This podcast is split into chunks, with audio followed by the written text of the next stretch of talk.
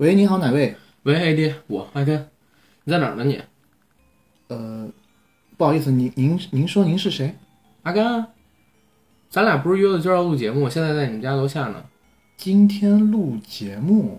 对啊，今天不四月三号吗？我们要录清明节的节目啊！我现在在你们家楼下呢，你在家吗？在家我上去。呃，不好意思，先生，这个不太好笑。我如果你没有什么事的话，我挂了。你是 AD 吗你？我我打错了吗？呃呃，是这样，你你学的阿甘的声音确实很像，但是，呃，我有两个事情想 跟您说一下，就是现在骗子也这么不讲基本法了，是吗？不 是你什么情况？你有妞还是不方便开会呢？呃首先是这样，先生，你可以看一下现在的日历，现在是四月十号，不是四月三号。还有一个，阿甘在四月三号当天来我家的路上，已经出车祸去世了。好了，我挂了。Hello，大家好，欢迎收听我们这一期硬核电台的清明特辑节目，我是阿甘。我是 AD 盖奶。哎呀，以灵魂性质来给大家做节目，头期赶着，你说你害怕不害怕？我还好，但对你不太吉利。其实他妈的，在录这期节目之前啊，我跟 AD 我们俩聊了半天，到底是他死还是我死？后来想了想，阿甘作为前辈，还是我他得我得死。表率一下是吧？我操！那就就我死了吧。然后反正这期节目是在嗯四月九号录的，然后四月二号录的。啊没有啊，头七嘛。啊 没有没有，四月二号晚上的时候录的。然后明天呢，其实就是清明节，也是这期节目上线的时候。嗯，希望带给大家一点点不一样的氛围，然后让大家感觉到清明节不再孤单。刘伟强老师好像有个电影叫《不再让你孤单》啊，希望大家听这期节目的时候，感觉身后也有人，旁边也有人，头顶也有人，床下也有人，符合这个清明节过节的氛围。那你刚刚说了我们那个呃，这个创意是从哪儿来的吗？哦，对，啊，这个创意这么重要的信息都漏掉了。我我啪打自己一嘴巴。这个创意其实是来自于近期我跟 AD 关注到的一部剧，叫《骇人来电》。对这部剧呢是出自于苹果 TV Plus 那个平台，然后是苹果还有和 Studio Canal 嘛，就是法国的法国的一个公司，得说法国，法国嗯法国风情嘛，呃，做的一一个九集的呃惊悚短片，嗯恐怖惊悚短片吧。对，但是呢，它的形式非常的有意思，就是因为在这九集的短片当中，你看不到任何一些演员的出演，对，就是它几乎是没有画面的。它是有画面的，但只是是没有呃拍摄的画面。是的，它它所谓的画面呢，除了声音的波形以。外，就是字幕、角色之间的对话对。话，因为它这个剧实际上是一段段电话的通话录音是的，组成的，嗯嗯所以就是每集的时间都很短，大概就十分钟到十三分钟。，no no，十一十二分钟到二十分钟。哦，OK，但是呢，每一集这个通话录音，它都组成了一个特别诡异的恐怖故事，细思恐极，让你不寒而栗。我听到第一集的时候，当时我都惊了，是吧？脸融化了什么那种。我们能给观众剧透一点点内容吗？可以啊，透一点。反正这个片子是这样，我们也没有任何画面。大家知道我胆儿特小，嗯我从来不不怎么看恐怖，也不是说从来吧，就是基本上不是太看恐怖片很。多地方都比较小一点。前三腰上那个东西 我先剪一下。我是说你的心脏啊。好的对对总之，这个剧啊，因为它是只有波形、还有声音、还有字幕这么几种简单的形式组成，然后刺激你的视觉跟听觉感官，我感觉特别适合我们播客的这个受众对去看这部剧。我第一次看的时候，因为这个是我先发现，然后我看到的第一集还没看完，嗯我就马上发给了阿甘，嗯我说：“哎，这个东西特别牛逼，你看一看。”因为我在看第一集的时候，看之前我知道它的大概形式，嗯但我就在想，十三分钟到二十分钟的一个呃视频内容，但这个嗯视频只有波形和文字，我看了难道不会觉得枯燥吗？但我看到一半的时候，我竟然一点儿都不觉得枯燥，还觉得特别的引人入胜。而且很诡异。那天我在看的时候，因为我是晚上大概十一点多你分享给我的嘛，嗯我那会儿都已经趴在床上，我把灯熄了，然后我看着的时候刮风，然后窗户动了一下，嘣，整个人汗毛一下炸立起来，就是后脖颈子这边，哇，我天哪！你就是平时亏心事做太多。真的害怕，真是害怕。要不然你想想，我今天这怎么敢来录节目？还不是因为是灵魂状态吗？我不怕这些东西了，要不然我都不敢来。靠，就是他这个就是他的呃，虽然画面上有的东西不多，嗯，但他凭着仅有的那些东西，还能给你制造出恐怖的氛围和让你能沉浸进去。就譬如说，他通过字幕的大小的改变和字幕排列方式的改变，嗯以及颜色的不同，让你清楚的感受到那一个说话者当时他的心态、语境嗯，和那种恐惧感，他都能传达到你。没错，所以这个剧非常非常有意思，大家真的一定得去看一看。只要是我们播客听众，一定我觉得我们为了要引起观众的兴趣，我们不得不剧透个一两集，透透透透一透，透他妈透！没有 透透一下，透一下他。透一透，透一透。OK，我我来说我最喜欢的一集，嗯我最喜欢的一集是第二集，嗯故事其实挺简单。嗯剧集开始，一对情侣，嗯，这个男的发现女的怀孕以后，嗯非常的生气，因为他已经跟女的之前说过，他不想要小孩儿。嗯那当这个女生呢告诉他，哎，我怀孕了之后，他其实很生气。然后，呃，因为你知道，在国外其实堕胎啊这些事情，在有一些州是不太允许的，嗯，所以一旦怀孕，可能很大几率上你他就要把她生下来。是的，那么这个男的呢，在无法接受这一切的时候，他决定开车出去冷静一下，兜兜风。在这个时候，女生给他打电话，第一通电话打响以后，女的是为了挽留他。在男女在电话中争吵过以后，第一个电话挂了，挂断以后，紧接着第二个电话打起来，又是这个女的在找这个男的。嗯这个男的跟那个女的在电话中，第一句话就是：“你为什么老是给我打电话？嗯我不是跟你说我想要静一静吗？”当然，这个男的真的是个渣男。嗯但是这个女的第二句话就让我汗毛竖起来了。嗯这个女的在跟他说：“你在你在说什么？你已经消失了大概五天还是一个星期这样。嗯嗯然后这个男的呢，觉得这个女的在跟他恶作剧啊，也不疑有他，还是很快的挂断了这个电话。但马上一个一个的电话接话接连的响起，嗯这个电话有的来自于他的朋友，有的来自于他的妈妈。嗯每接起一个电话，对方跟他讲的时间都起了变化。就譬如说，朋友跟他打电话的时候，可能他已经消失了三个月，而他妈妈给他打电话的时候，是哭着问他说：“你这三年来你去了哪里？”嗯那么这个时候，我们才意识到啊，这个男的在自己兜风的过程当中，可能走进了一条时光隧道隧、道或者异空间，异空间。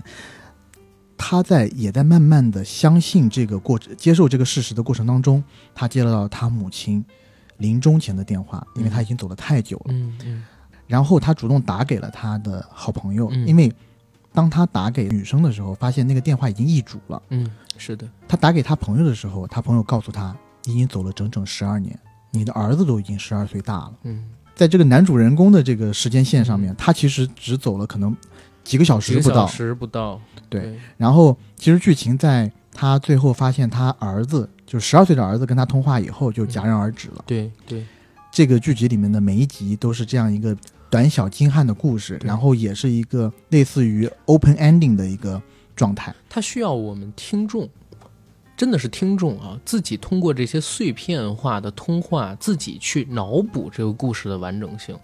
就是我自己觉得很有意思，其实真的是第一集，因为第一集刚看到嘛，那个时候就感觉哎呦太新奇了。第一集的故事是这个样子，有一男两女，三个主要角色，他们三个人中间是三角关系，男朋友跟女朋友他们俩分隔两地已经半年多了，所以这男的跟自己助理对吧？女助理搞到了一起。开场是这个男主角在跟女朋友打电话，他俩说半年多没见了，要约个时间，然后这个女生来这个城市找这个男主角。好，把这个电话挂了之后，紧接着再让听众们听到的声音呢，就是这个男主角给自己的女助理打电话，约这个女助理来自己家睡觉，然后这女助理还劝他，等女朋友过来，赶紧跟他分手，把事情说清楚。挂完了这个电话，哎，结果男主电话又响了，是他那个前女友打过来的，前女友说已经到他家楼下了，所以男主就下楼接了这个女主，再接一个电话，居然是自己的前女友打过来的，前女友说自己哎约好了要在什么时间过来，男主愣了，你没过来，那躺在屋子里边那人是谁？就在这个时候，突然感觉到了诡异的氛围，紧接着呢是一连串的电流声，再之后电话再通，男主开始跟报警啊，等等等等的那些警察，还有自己的现女友这个助理，还有跟前女友交流，你能知道，在他屋里的那个女人脸开始融化了，变得特别特别的怪。后边呢，又有这个前女友跟他的现女友跟警况跟警方啊，跟其他人通话，你会知道，原来不仅仅是男主遇到的这种怪事儿，他的前女友也遇到了怪事儿，啊，似乎他的家正在被人侵犯。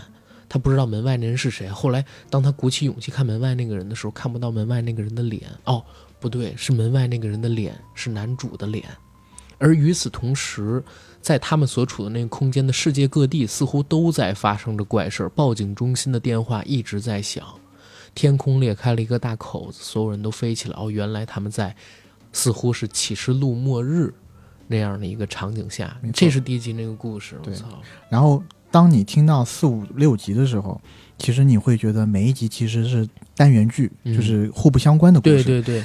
但是当你听到这一集最末尾的时候，你会发现啊，原来之前所有的事情的起因都是因为一件事儿。没错，它形成了一个轮回。对，没错。然后相当于是一个，嗯，一个比较完整的宇宙吧。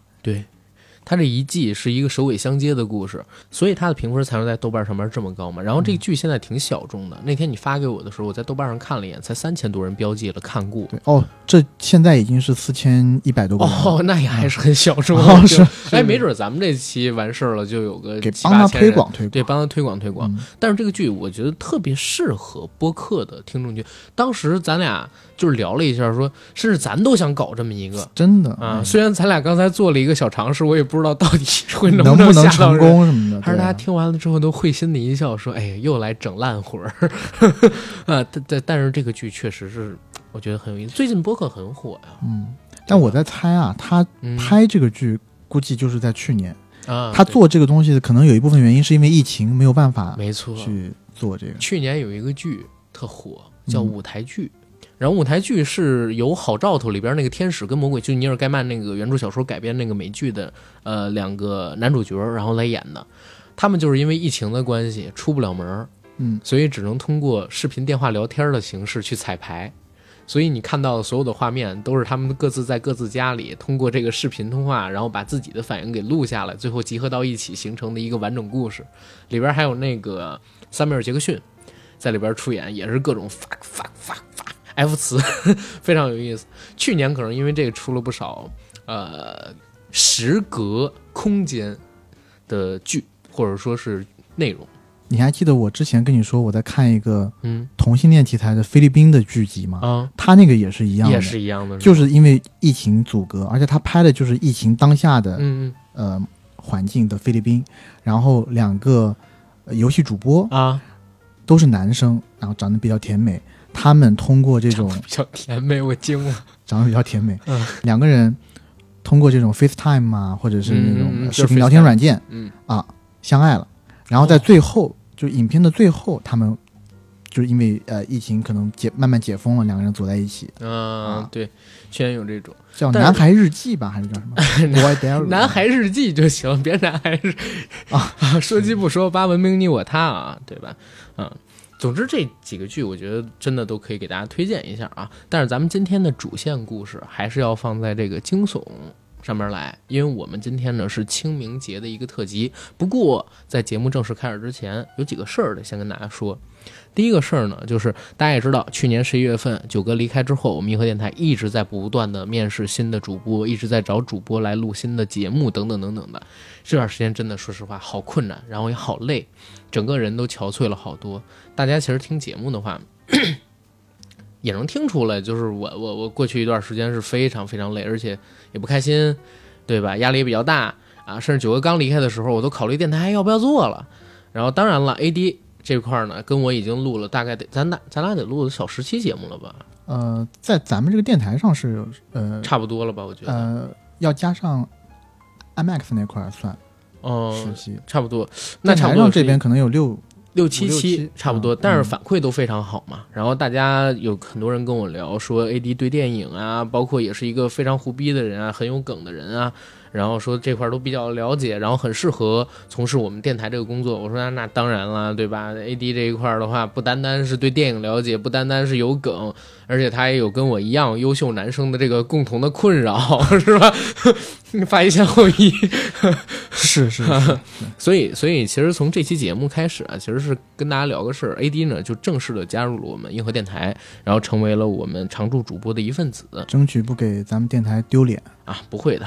丢脸都已经被我丢尽，丢尽了，对吧？然后呃，加入我们这块儿肯定是只会往越来越好的方向去走。然后因为 AD 的加入呢，呃，也因为未来我们的一些规划，所以在这儿可能得跟大家说几个事儿。第一，其实是我想把电台改成周更，更新的时间呢，我现在没定好是周一晚更还是周二早晨更或者周一早晨更，这个大家陆续看情况就好了。一旦确定下来，会第一时间告诉大家。为什么要改成周更？第一呢，是我想提升我们节目的一个长期质量，还有可持续发展。啊，我跟 AD 我们俩人可能需要一定量的时间去为我们以后的每一期节目做大量的准备工作，提升我们电台整体的调性跟内容质量，这是第一点。第二一点呢，在减少节目的更新频次之后，我也有时间去把每一期节目做个时间轴啊，然后弄个公众号什么的。因为我们之前的节目更新频次其实说实话太快了，而且自己去弄的话也没有那么多时间弄这些东西。第二个事儿是大家其实也关注到了，就是我们现在开了呃硬核访谈。对吧？未来还有可能和这个京东图书有一个合作，跟他们的小说作家对聊的节目，然后还有可能我这边会和某个平台聊一个就是有关于投资的一个节目，会和清河资本的人去做一个呃有关于新消费这方面的音频，所以也会挤压我们这个音频的制作时间。多方面考量之后，我们觉得从四月开始，硬核电台呢变成一个周更的节目，但是我们也会偶尔给大家加更。对吧？这个就看主播的运营状态，包括电台的一个运营状态。如果条件允许，我们还是想录尽量多的节目给到大家。这是第二个事儿。第三个事儿是啥呢？是一个重要的事儿。去年我们硬核电台制作了那期情趣产业的调查节目之后啊，其实是得到非常多的一个反馈。同时，在那期节目之后，我跟 AD 我们俩就真的准备来着手做这个事儿了。然后过年的时候，我们呢也是查了大量的资料，做了大量的市场调研。然后年后我们其实就联系了，嗯，工厂啊，然后出货方啊，然后选品，对对对，包括我们俩真的选品选了很久。咱们年后大概到三月初的时候才最终确定选品，中间咱们寄了得有几批货，得有四五批货吧。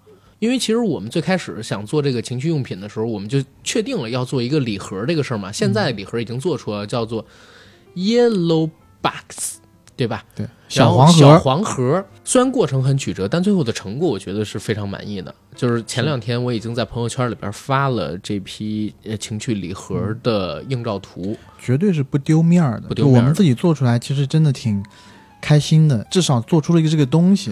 我去上海的时候，我给那个的 PR 看，他跟我说，没想到你们真能做出来。这个这句话当时特别让我受鼓舞，就是没想到你们真能做出来。然后他说做出来就不错了，我我当时，这太小看人了，我只能说，而且我们做的质量是真的是相当好，比他们的好啊，对吧？嗯这块儿没有开玩笑说，因为前期我们为了做调研嘛，我还特地去呃找了以前跟我合作过的一些那个就是呃带货方的片儿，然后人家帮我介绍了上海或者说全国最大的呃某一家成人网店、情趣用品网店的 PR，然后我们去聊了以后，然后我最终确定了我们这个礼盒创作方向，包括我把成品什么的给他看了之后，我反正跟他一致是认为比他们店里现在卖的那个三百多块的那个礼盒要好的。等大家看了这个礼盒的封面图，包括礼盒里边包的这些东西，大家实际拿到货之后，欢迎大家到网上去搜，只要你找到性价比比我们高的，我可以退货。这个没有没有任何的问题啊，因为我真的做了大量的市场调研。我先跟大家说这里边包了什么，里边呢是包了四样东西，而每一样东西都是大家能用得上、能玩得上的。先从小样开始说，第一样呢是我们之前跟大家说好的情趣纹身贴，我们做了五款，四款文字，一款图案。图案呢是你可以贴在呃南半球部分的，嗯也可以贴在小腹部分的，也可以贴在后腰部分的。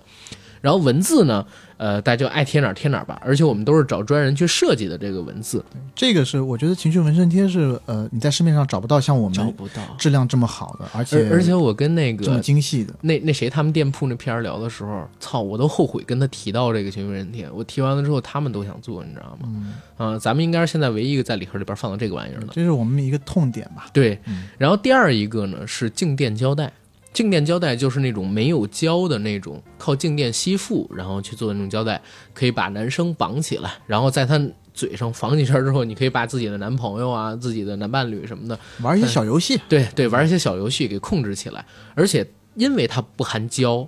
它在撕下来的时候不会在身体上有自动感，也不会粘掉你的毛发之类的东西，这对男生非常非常的友好。当然，女生也可以用啊。而且我们还在这个静电胶带上边特地呢做了一个小小封面，让它更美观一些。除了这两样之外，还有一个低温的情趣蜡烛。这个蜡烛呢是美容蜡，就是低温五十度，抬得越高，掉落的时候掉在身上的时候温度就越低。然后你可以把它抹开，它有精油美容的效果，它是可以修复一些皮肤的小瑕疵的。啊，大家都可以使用，不需要呃你呢去担心最后结块儿然后抠不下来那种那种太 low 了。这个直接清洗就可以洗得掉，而且你不清洗的话，其实也还能增加一些情趣。而且我们还特别贴心的选取了这种铁盒装的这种低温蜡烛，因为你在倾斜的时候有可能呃没有铁盒兜着的话自，己粘到手上。，对，粘到手上，那五十度滴下去没有那么烫，但是落手上可能还是觉得有点烫嘛，对吧？然后我们选的是有铁盒的这种啊美容蜡。再之后呢，就是这个礼盒里的重头戏了。经过四个选品，最终的角逐，我和 AD 确定使用了目前市面上非常火爆的一款呃震动棒。这款震动棒呢是呃，我就不说它的名字了啊。收到货的人可以自己到淘宝上面去搜，看看这个震动棒的价格到底是多少。但是它的功能，我必须跟大家说，它是一棒两用，既有类似豆豆鸟这样的吮吸功能，吮吸哪儿就是女生的某些部位；再有一个呢是它的尾部有一个跳蛋的一个加深版的一个功能，而且本身充电啊等等非常好。然后它整体的造型，我觉得也很可爱。啊，这款震动棒到目前为止的话，市面上面其实是挺缺货的。我们在进的时候，人家跟我们说现货只有一百个，如果你想进我们这两百多个的量的话，就要等一段时间。所以我们这批货最后也会三天三天的发给大家，三天一批，三天一批发给大家，必须得跟大家说清楚。然后这是礼盒里面的内容，礼盒外的内容呢，我们还附送了清洗液，清洗液有器具的清洗液，还有一些私密处能用到的那个清洗的东西，因为。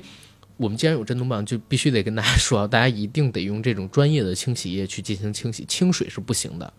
然后最起码你得用个酒精或者专用清洗液，因为这毕竟是用在私处的，然后很多的细菌等等的东西一定要注意卫生安全。这个是第一位的。对，这是第一位的。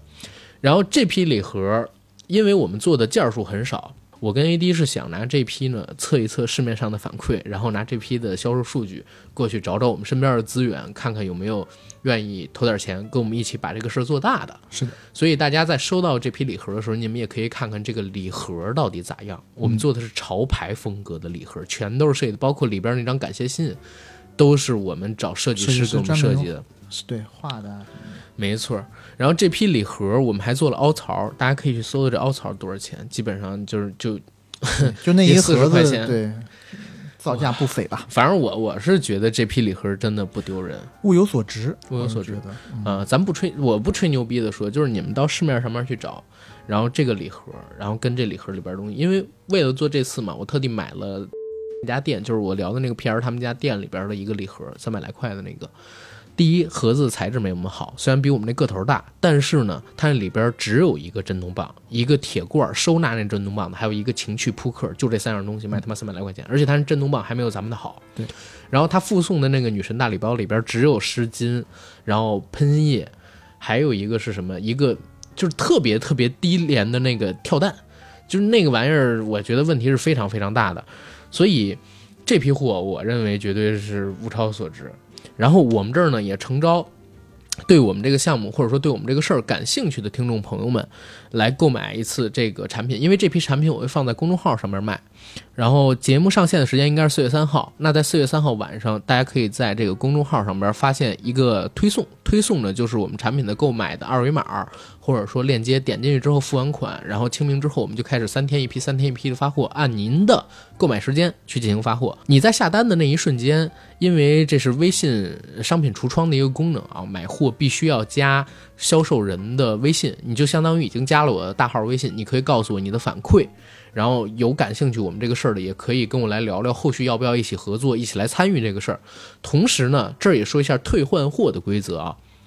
退换货，如果产品没有任何的质量问题，如果没有任何质量问题，你如果把震动棒的那个膜给开了，不好意思，我不退。但如果说你拿到震动棒，或者说拿到产品之后，它就有质量上的问题，或者怎么，哪怕万分之一嘛，我们也必须说清楚，我都是可以退的。当然啊，这批都是可以退的。所以，对这批货感兴趣的朋友，嗯，因为我我自己认为这一批非常非常的好，可以到微信上去搜索一下硬核班长的微信公众号。这期节目上线的时候，应该已经可以开始购买了。这批货不多，一共就两百来个。然后，嗯，我们选择的是包邮的模式。可以直接把这批货给到大家，三天一发货，大家别着急。收到货之后，刚才我也说退换货的规则，你都可以在我微信上边跟我直接聊。我们呢也诚招买了这批货的朋友。来和我们录一期那个电台节目，聊聊使用反馈。当然了，有可能就不在那个呃播客平台上面播，而在那个硬核班长微信公众号上面播一下，给大家来听一听，然后跟大家分享一下你们的感受之类的吧。我觉得还得补充一下，一旦把把那个膜撕了以后，我们就哦，不会换。对对，主要的顾虑还是在于卫生这方面，因为你没有办法知道这个东西你到底自己就是有没有用过。有没有如果用过的话，是真的不太卫，就是不是，就是就是太太下作了。这个你要用过了，然后它又没有质量问题，你你别你自己用爽了，你你说哎，我已经满足我的需要了，我对还是把它退了吧。而且说实话，我还有一个事儿得跟大家说，因为这批其实大家可以去看我们那个礼盒，这批礼盒是一个潮牌礼盒，你可以拿去送人的，不管是送给你的朋友、送给你的女朋友、送给你的男朋友都是 OK 的。它里边的东西、里边的玩法，就是可提供的使用场景很多，而且面儿上拿出去绝对不丢人，绝对是一个高质量的玩意儿，大家可以去试试。呃，最关键的一个问题，我这里说啊，我们这一次呢是外采的震动棒。但其实我跟 AD 有一个计划当中的产品，对，然后这个产品的原创性非常强，而且我们这边呢，呃，基本上已经有一个非常成熟的怎么设计了吧。然后有兴趣来参与我们这个项目的朋友，可以，呃，在购买了之后，你们不是有我的微信吗？可以来问问我有关于那款震动棒的事儿，因为涉及到一些创意方面的东西，我们不方便在节目里跟大家说啊，啊，所以基本上说到这儿就行了。总之，这批货。呃，是我们的一个试水，我们的利润摊的非常薄，就是为了拿这批货的反馈去跟其他人聊一聊。然后我们为什么要做一个自己的品牌？这里跟大家说一下，一个是因为，呃，我们要帮广大的人民群众找点乐子，这是我们设计的 slogan。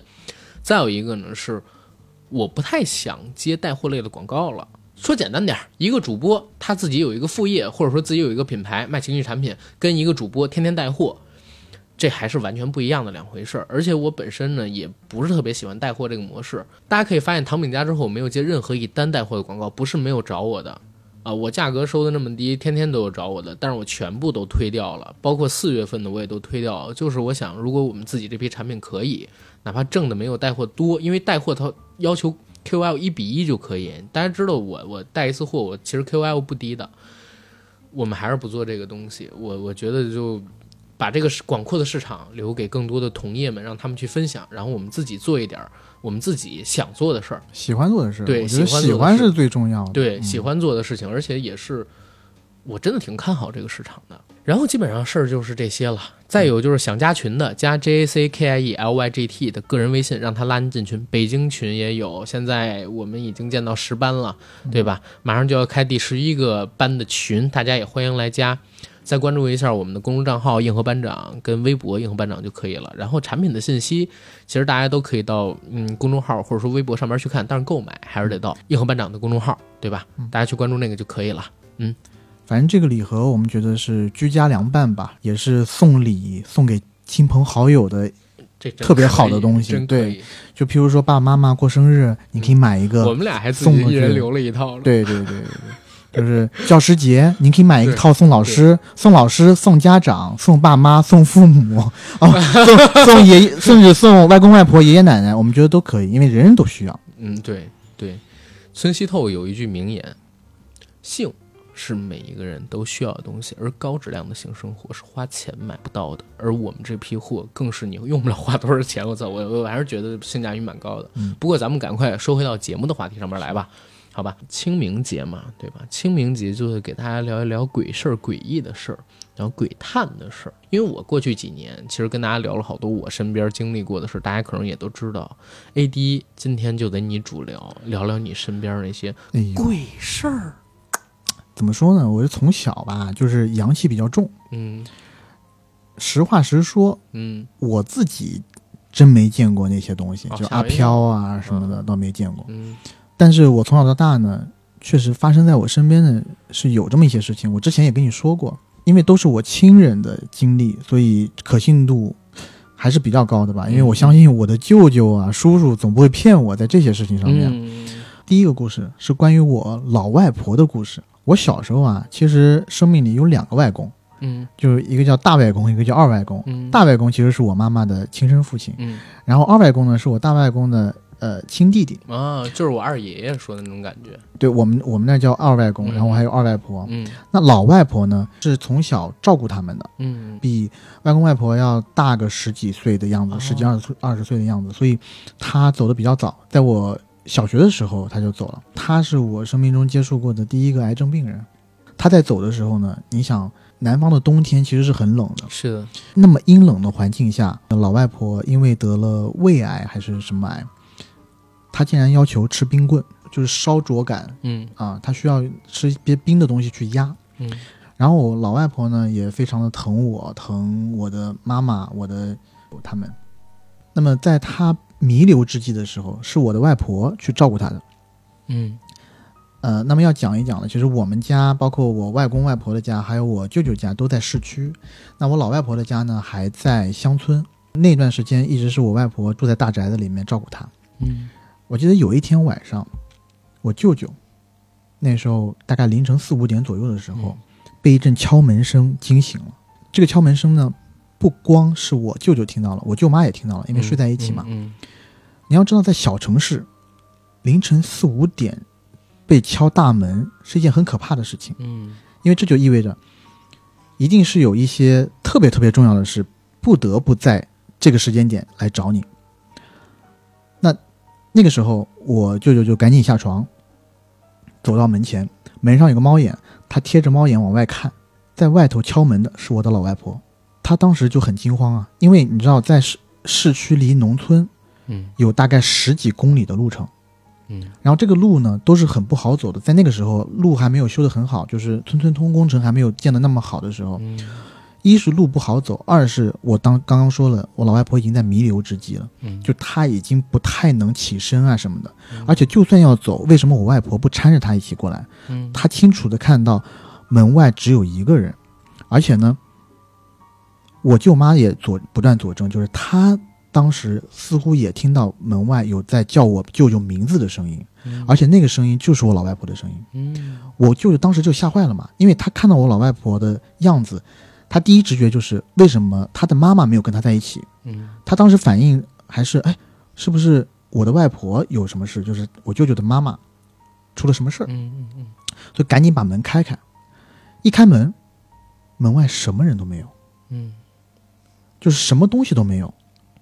当时我舅舅就有点害怕嘛，而且就觉得是不是自己出现幻觉还是怎么样，然后他自己还走出了门外，叫了半天，上下都甚至就是楼上楼下都串了一遍，嗯都没有人，最后没有办法进来，就跟我舅妈讲了这个事儿。我舅妈当时也很奇怪，但是谁都没有往那方面去想，就觉得可能是不是因为那段时间确实老人家，呃进进出出医院太多次，大家都很疲惫，是不是有这种幻觉什么的？嗯就在他们想要睡觉躺下的时候，家里的电话铃响了，是接起电话，是我外婆在那边打电话过来。嗯我外婆说，就在大概十分钟之前，我老外婆走了。嗯这个是我们家在过年团聚的时候，我舅舅经常要拿出来讲的事情。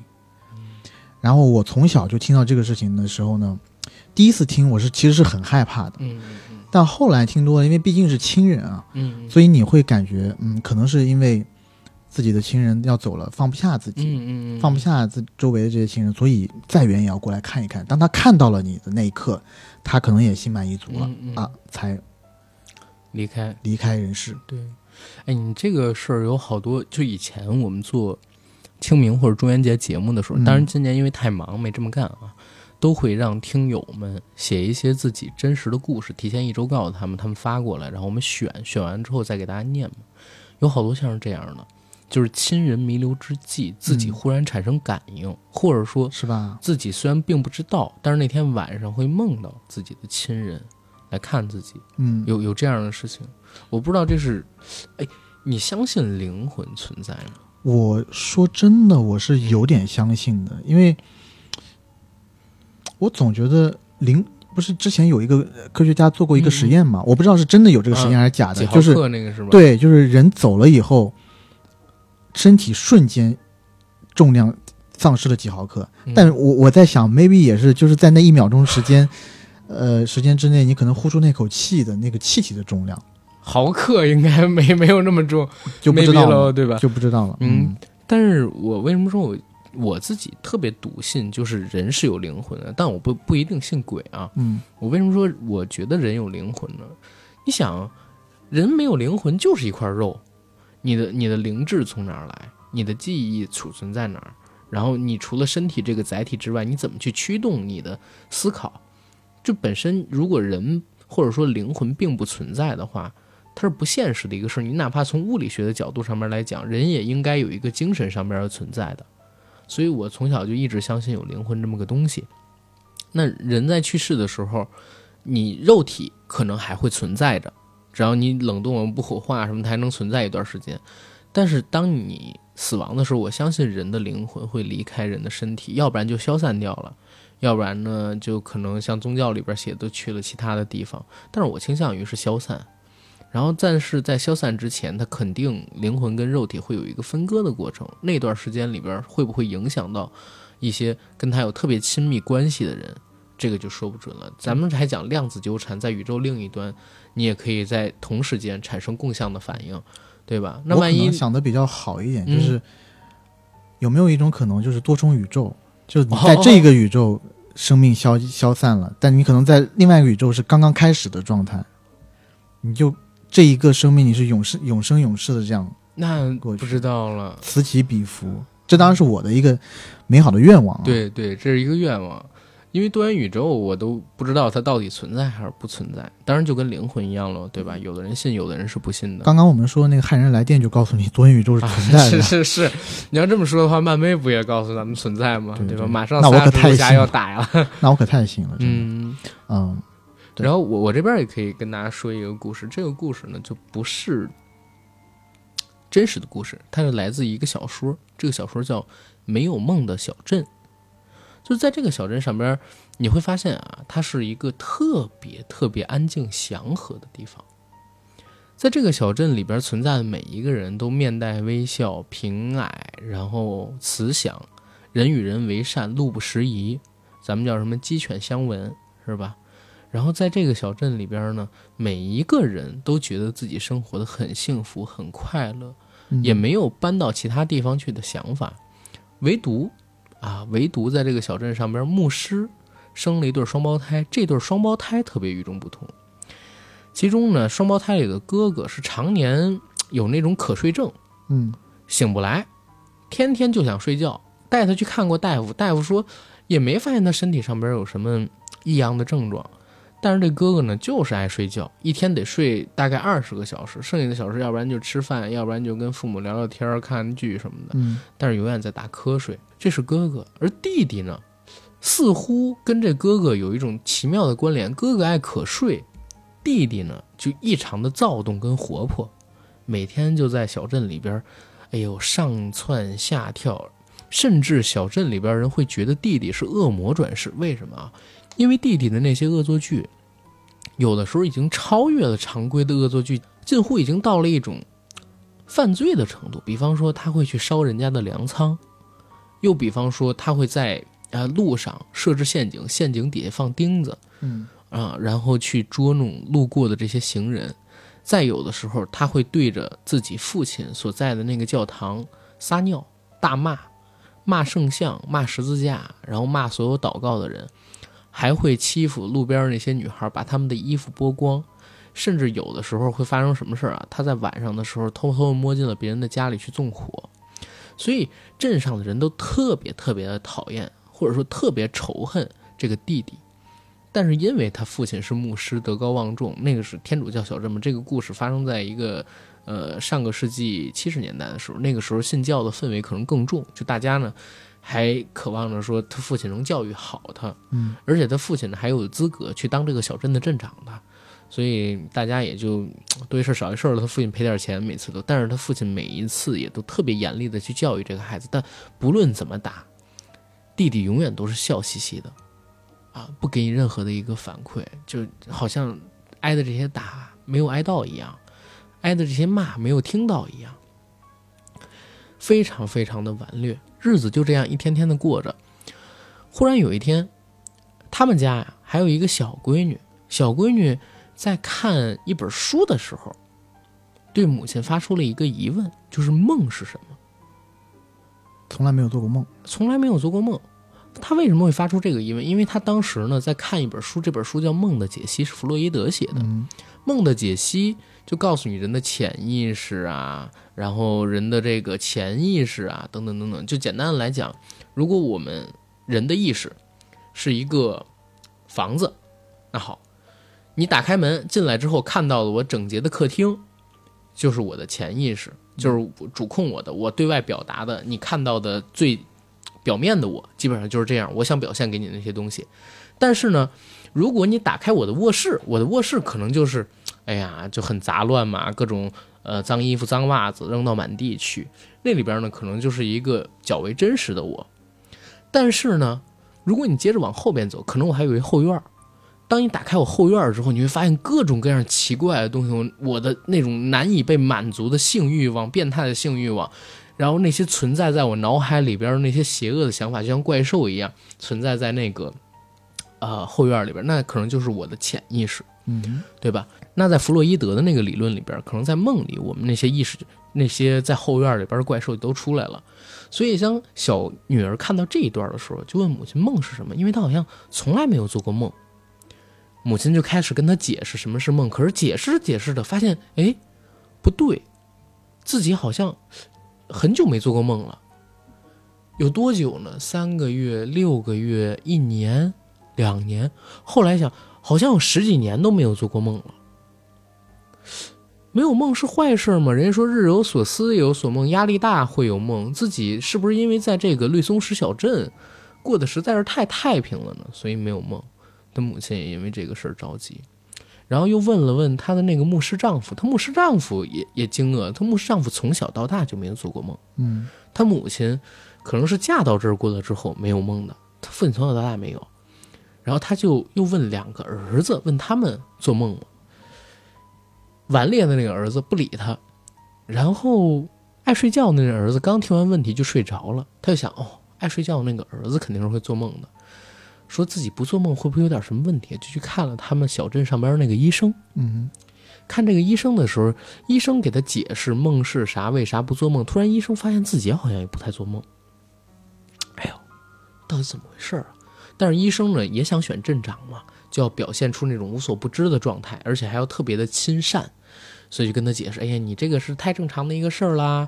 啊，我就常做梦，我压力大嘛，你压力小，所以你不太做梦，没什么问题的，都很健康，回去吧。然后怎么怎么样。但在把他们安排走之前，母亲呢又跟医生说：“哎，我这个大儿子太爱睡觉了，您再给他看看到底是不是有什么毛病，或者给他开点药行不行？嗯您先把大儿子啊、呃看看，然后我先带小儿子跟我这个女儿回家啊，一会儿您给他看完之后让他自己回来，或者说您给他送回来都可以。”他们就走了。医生刚把他们送走，看着正在熟睡的那大儿子，心想：“哎，算了，我跟他聊什么呀？他也醒不过来。”然后转身就要去看书，结果他正要去看书的时候，大儿子突然醒了，用特别清冽的那种眼睛看着他说：“大夫，您这样骗我母亲有意思吗？你懂什么是梦吗？你到底会不会看病啊？”大夫就觉得很惊讶，因为这个小孩以前跟他母亲来的时候，基本上都是在一个可睡的状态。怎么了？你懂什么是梦？我不知道什么是梦，但我太了解你了。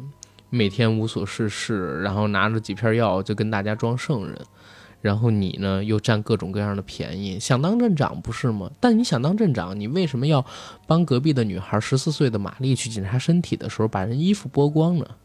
你又为什么跟隔壁的王寡妇两个人偷欢呢？你又为什么以给别人治病的名义去占隔壁女人的便宜呢？天天对着你做身体检查那种十几岁的女孩打飞机自毒，是不是很痛快的一件事？然后。当时医生听到这个的时候，就浑身的鸡皮疙瘩都起来了。不知道这个孩子为什么会知道这些，就这些事情他从来没有对外去公开讲过，或者说有外人知道过，因为都是他自己做的嘛，对吧？而且很多都是以看病的行为去做的，人家有跟他私通的，也不可能对外去传这个事儿。大人都不知道，孩子怎么知道的？他正想问孩子的时候，孩子的眼睛里边突然闪过一阵异样的色彩。然后时间到了晚上，嗯，一家人牧师一家人在家里边吃饭，然后那个时候时间已经很晚了，因为牧师刚刚做完祷告回来，他们一家人在商量着，啊，就是母亲这块得那个不做梦啊，他们不做梦什么，商量着要不要去其他的地方去生活一段时间，或者出去旅行一段时间，是不是生活太安定了也没什么意思？那会儿已经到十一点多了，突然之间。小镇上边灯火通明，咣咣咣咣，有人在敲响一些东西，好像在追找什么。有人喊是杀人犯，杀人犯。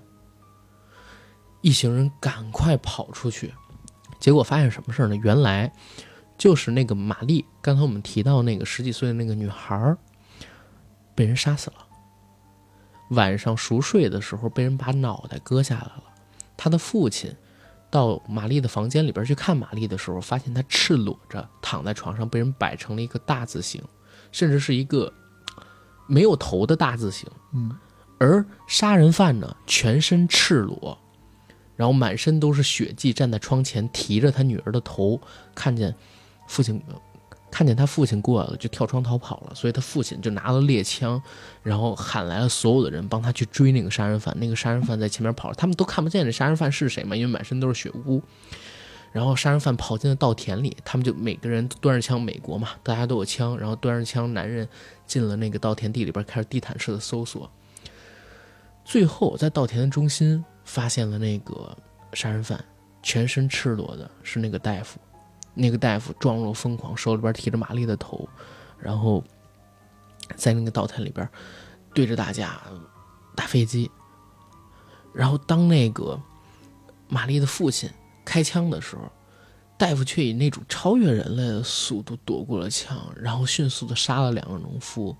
大家看着他都特别恐惧，因为大夫手里边拿着一把手术刀，手术刀很锋利的，然后向后躲去。就在这个时候，小儿子特别顽劣那个小儿子出来了。小儿子出来了之后，一真的就是吐气蓬落，啊，特别快的伸手，窜到了医生的身边，然后用一根棍子把他右腿打折了，打折了之后踩在他的背上，然后掰他的手，把他的右胳膊掰断之后，拿了一个棍子，就是刚才打断他腿的那个棍子，狠狠地敲着医生的脖子。敲了一下、两下、三下，大家开始的时候还很清醒，但看他越打就越害怕，越打就越害怕，因为他不停的打。那个时候医生已经死掉了，直到用棍子把医生的头打断了，嗯，打掉了。他提起医生的头，然后扔给了玛丽的父亲。然后大家看着这个小孩异常的惊恐，啊，小孩哈哈哈哈在那笑，指大家哈哈在那里笑。然后小孩提起了玛丽的头，当成一个。就是足球一样，自己用脚踢着玩，踢着玩。他父亲一把拽过孩子，给了他两个大嘴巴，然后把他拽回家里边去。玛丽的父亲看着玛丽的头，又看着手里边那个医生的头，然后啊，爆发出尖叫，疯掉了。回到家里之后，他父亲看着自己的这个孩子，也是满身的血，而且亲身亲眼看着他把坏人打，虽然是坏人，但是看着他死掉了之后，还要把人的头用棍子打下来。想觉得这个孩子真的是恶魔，想把他寄送到那种天主教寄宿学校去，然后就开始疯狂的体罚他。但是越体罚，这孩子就笑得越猖狂。看着这个孩子的时候，他感觉自己不会真的生了一个恶魔吧？哎，所以他就把这个孩子给关起来了，然后一家人睡觉。第二天早上，他刚刚要去上班，突然间家的门铃响了，说是有一个包裹到。他把门打开，是一个穿着黑衣服、黑帽子、棒球帽的那么一个呃快递员进来了。进来之后，放下包裹，不让他签收，手里边突然拿出两把枪，说：“不好意思，我叫 Mr. Game，游戏先生。”然后父亲突然知道他是谁了，他就是正在被通缉，昨天晚上在呃电视里边被报道的一个杀人犯，而且这个杀人犯非常的邪恶，邪恶到什么？他叫游戏先生嘛。所以他每去一家行凶之前，都会让这一家人做游戏，但都是做那种特别变态的游戏。如果这个游戏最终挑战没有完成，你们游戏失败，就拿枪一枪一枪把你们头全给爆掉。游戏先生呢，因为被通缉到了他们的家里，想在他们家里呢吃点东西，然后就走，说我时间很紧，不想跟你们玩游戏，所以你们很倒霉，你们马上就要死了。不过你们在死之前呢，可以留一个遗书。结果就在这个时候，一直昏睡状态的大儿子醒过来了，眼睛又特别清亮，跟那个 Mr. Game 说：“你手里有枪，我们打不过你，但是呢，我又想活着，要不然你还是玩一场游戏吧。我能玩什么游戏呀？你们能玩什么？你们一个牧师家庭这么几个小孩，一个大人，不能像以前一样玩个走钢丝啊，什么这个那个的，太没意思了。不啊，你根本就不知道什么叫玩游戏，我来教你怎么玩吧。”你来，对啊，我来，我来教你。那你说说你们这家要怎么玩游戏？如果你说的好的话，就这么玩下去。然后，这个小孩儿就开始教 Mister Game 怎么玩这个变态游戏。他给每一个人都安排了工作。第一个工作呢，是让他的弟弟拿起昨天的那个棍子，去一根一根的敲烂他妹妹身上的骨头，在敲烂他妹妹。身上骨头的过程当中呢，他的母亲要快速的用那种订书器，把自己的嘴、眼睛、耳朵，还有下体全部都钉上，就是皮肤全部都那些口全部都钉到闭合起来。如呃，他什么时候停止捶打自己的妹妹呢？要在他母亲钉完之后才停止捶打自己妹妹。如果他母亲够快。他妹妹可能只断一只腿，嗯，如果他母亲慢，他妹妹可能全身都会被打碎，然后死掉。然后同时，他的父亲要同时做一件什么事儿呢？他父亲是牧师嘛，要对着自己胸口的这个十字架，把十字架拿下来打飞机。然后最后要在他母亲定好自己之前，在这个十字架前打完飞机。然后这个 Mr. Game 说。你是一个孩子吗？你怎么能做出这样事？而且会问他：“你你，那你呢？你给他们都安排了工作，你呢？”然后这个小孩说：“你觉得我跟你说完了这些事情，给他们每个人下达完了目的，如果他们真的能做完了，我还能在这个家里待下去吗？”Mr. Game 看着这个孩子，就感觉到特别可怕。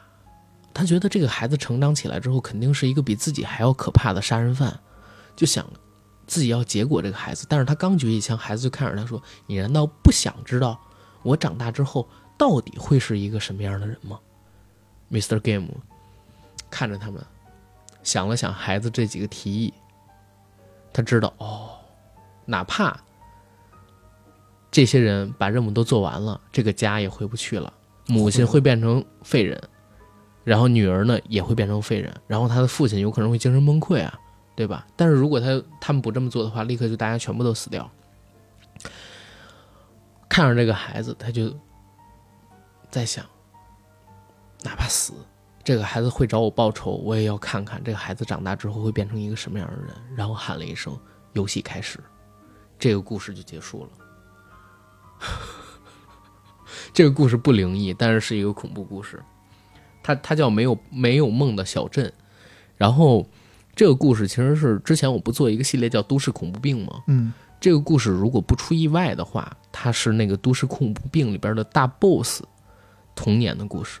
啊嗯，原来如此。然后因为那个还没有完结，所以我也不知道这是不是最后的故事，因为已经太监好多年了，啊、但是这个故事就我我会感觉到比鬼还可怕，就是当人变态起来的时候，这种东西。嗯，那他为什么没有梦呢？就没有解释。呃，因为这个是一个系列故事，没有梦的小镇后边是全世界只有我们最可怜，然后他会告诉你整个绿松石小镇是一个人性试验场，然后那个我就不跟大家讲了，啊，对？吧？OK，那，你就刚刚讲到梦这个故事嘛，嗯梦梦这个事儿，我因为之前讲我那个舅舅身上发生的事情，嗯其实呃不能确定是不是做梦，嗯但我接下来讲这个确实也是发生在，嗯、不，并不是我家人，但是邻居嗯身上的事情。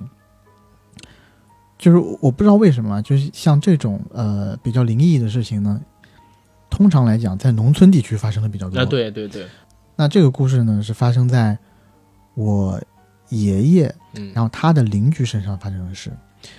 这邻居呢，是我爷爷的一个老伙计，好朋友，年纪呢差不多。嗯那我爷爷奶奶现在已经去世了嘛，嗯是在我大概初高中的时候发生的事情。呃，当我爷爷奶奶呢有几个子女，大家都很孝顺、嗯啊，就是家庭也很美满。嗯但那个老爷爷呢，家庭就不太美满了，啊、只有两个孩子，呃，两个儿子，而且是、嗯一个儿子呢常年在外打工，生活条件呢稍微好一点，嗯。另一个儿子呢就在家务农，兼看着这个呃照顾这个老爷爷，嗯，但是呢，因为在家务农嘛，呃，也没有几分地，嗯。所以呢，嗯。一直生活在一个比较贫苦的状态。那这个老爷爷呢，因为长期的营养不良，所以呢，身体也不是特别好。嗯。嗯，他呢，在身体每况愈下的时候呢，他其实只有一个愿望，就是想让在江苏打工的儿子回家看看他，嗯。因为老人可能都有这种直觉，觉得自己可能不久于人世或者怎么样，嗯。甚至说这个老人在生命的末端的时候，因为身体实在太差了，引发了一系列严重的并发症。呃，那么治病需要钱，那你作为他的二儿子，一个农民，其实并不能负担得起很好的医院、很好的医呃，就是医疗物品啊这些，他都没有办法负担。嗯嗯所以呢，这时候二儿子就给他大哥打电话，因为虽然大哥的生活也不富裕，但毕竟在外打工，挣的肯定要比农民多。对对，但这个二大儿子呢，就特别的怎么说，没良心嘛，不孝顺。嗯，这个是在爷爷那个村子就是人尽皆知的事儿。大儿子跟他讲的事情是：我已经出来这么久了，我走的时候没有拿老爷子一分钱，那我现在我自己在这边娶妻生子，我自己手头也不宽裕。我之前没有拿老爷子的钱啊，但是我念及他是我的爸爸，嗯我在过去的几年当中，我也给他每年也给他拿钱了，嗯相当于我已经尽了我这份孝了。嗯那现在我其实不太想管这个老人了。嗯嗯那在他的二弟弟，就是他的弟弟，听到这个消息之后呢，首先是不能接受的，所以跟他大哥吵了一架。但是呢，不能接受归不能接受，他一直是这样，你还不能真的去江苏去找他。虽然从我们老家到江苏不太远，嗯嗯但这一笔路费对于他们这个家庭来讲，算是一个很沉重的负担。嗯你去找他也不一定真的能就就能找回来，对吧？就在这个过程当中呢，老爷子的身体是一天不如一天，他甚至就是这个弟弟，甚至最后是在电话这头跟他大哥说：“我给你跪下了，能不能在爹走之前回来看爹一面？嗯嗯要钱什么东西都不出了，因为爹已经说了，治了也没用，对吧？已经人已经这样了，怎么治都得走，啊，你别来治了，就是在我走之前也得就想看你一面，就仅此而已，嗯嗯这么一个简单的愿望。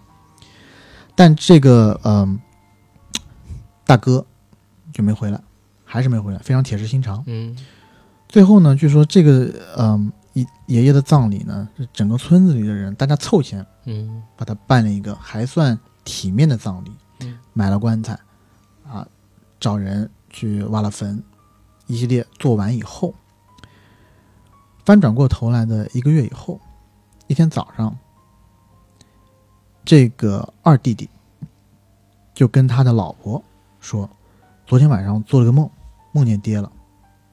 嗯在梦里面，这个爹一直跟他说，就是在地下有点冷嗯啊，说睡得不舒服。首先是潮啊，能不能寄点衣服过来？你知道在，呃农村的习俗当中，寄衣服就等于说是烧纸嘛，纸就是衣服嘛，铜钱、元宝就是给他寄钱过去。嗯对吧？他做了这这番动作以后呢，他又提出了第二个要求，就是这个老爷爷在梦中跟他说，能不能让让老大来我坟头上祭拜一回，因为马上要清明节了。嗯那老二在接受到这个呃他父亲的旨意以后，第二天马上就去干了几样干了这么几样事儿，对吧？嗯然后分别是，呃，给他爸爸烧纸，给老大打电话，但是呢，就是这么一个简单的要求，他大哥仍然不想回家来祭祖，祭拜他的父亲。那么就在第二天晚上，连续两天晚上，这个老二又梦见了他爸爸。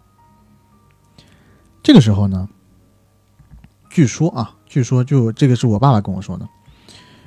据说，在梦里头，他的父亲跟他说，就说今天我去看老大了，老大不是不过来吗？那我去看他了。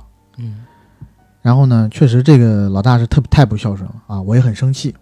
那么呢，老大人是没跟我过来，但我把他一样东西带过来了，你给看看。嗯然后在梦里头，这个老爷爷就把手伸进了自己的口袋，然后从口袋里面拿出一样东西丢给了老二，嗯，这不不好意思，丢给了他的，丢给丢给他的二儿子。对，我知道，我知道，给他听成了。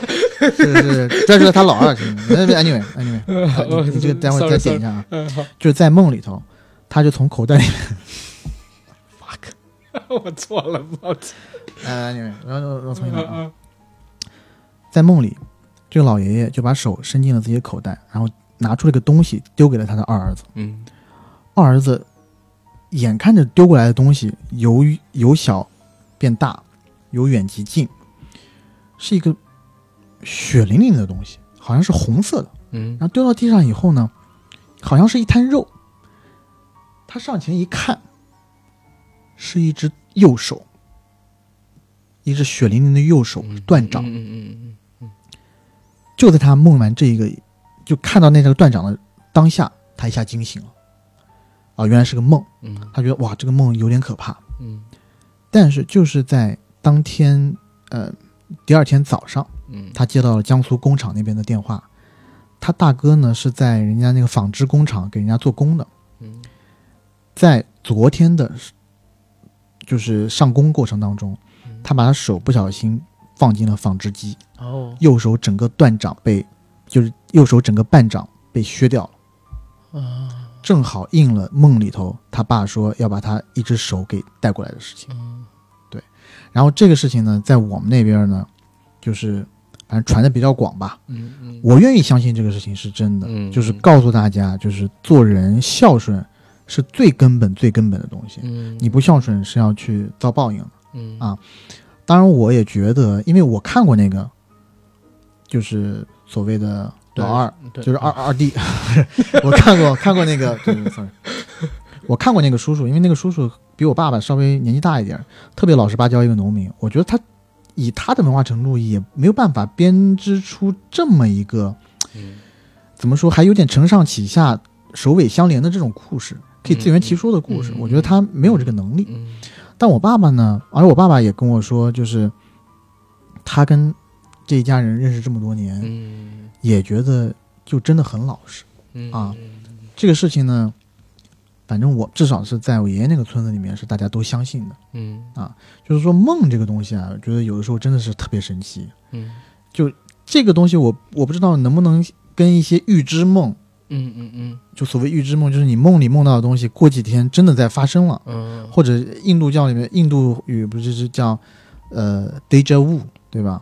嗯，不不知道什么意思。就是你现在，就是我们经常会有这种感觉，就是我们现在发生的事情似曾相识啊，对对对对，有这种情况。对就是我经常会感觉咱们俩这一刻做的事儿，好像在很久之前我曾经感应到过，就是或者说我现在感应到，我们现在在做一件事儿，过了一段时间，这件事儿真的反正一点儿都不差没错。啊。就这个事情，我觉得可能和一些梦啊什么的都是有一些通感，或者是有一些相关的地方。我看过有人，我我我不信啊，我先跟你说，因为我之前搜过这个事儿，有人是这么解释的，说现在呢，你用完整的科学，你没办法解释这事儿到底怎么样，嗯但是科学家会告诉你说，这事儿其实并不是你之前感应到的，而是你在当下的某一刻神经的反应告诉你，你之前感应到过这样的一个事儿，但是我总会觉得怪怪的，就是我这一刻的反应为什么会这么的真实？它不可能是之后我的反应再干接给我的，因为记忆这个东西它跟时间一样，然后它是不能回溯的，对吧？它只能往前走。对对，所以我我就觉得可能这种，像你刚才提到印度教里边那种东西，古人也会有像我们这样的。Sorry，我刚刚想要纠正，啊这个 deja vu 是一个法语单词，啊、s o r r y 叫中文中文意思叫既视感。但为什么我一直觉得好像是印度那边应印度那边过来的，也啊也叫简单而言就是似曾相识。啊，明白了。对，然后你要说梦的话，前段时间我不是有一个那个企划嘛？我说做一个节目叫，我做过最离奇的梦，都是来自于这些邪门外邪门漫画。啊，我我不会是想说一些淫梦、不是不是离奇的梦，你好吗临行的梦？对，啊，那些梦不离奇，每天都发生在我身上。我是很害怕你把这个节目的调性带的比较啊低下。，sorry 对 sorry，我我小的时候，我经常跟大家说，每年做清明节目都会提起的那个梦。我小的时候，因为我们家院子里边有一个大槐树，嗯就槐树，你你也知道那槐字儿嘛，一个木一个鬼字儿嘛。然后我一直觉得我们家那个地儿就不是特好，我们家老房那个地儿是一平房。嗯然后为什么我会觉得不太好？我告诉你，那个房呢，以前是我爷爷奶奶家的老房，我爸跟我妈结婚之后，我爸重建的一个特别大，然后大理石啊，然后铺的那么一个房，挺不错的。但是呢，我太爷爷早逝，他是住的那个房，对吧？然后我爸呢，相当于我上初中的时候也没了，他也是住这个房。然后我们家前院儿我的那个我叫大哥，但他其实比我大十几二十岁，姓吴的一家人。然后他的爸爸也是在他跟他姐姐小的时候没的。然后这个姓吴的大哥呢，是一九年年初的时候，大年初一早上，因为三十那天喝酒喝太多了，然后发现没的。哎呦，所以我就一直我不太喜欢那个房，嗯然后也不太回，除了过年，然后等等等等怎么样，我也跟我妈聊过。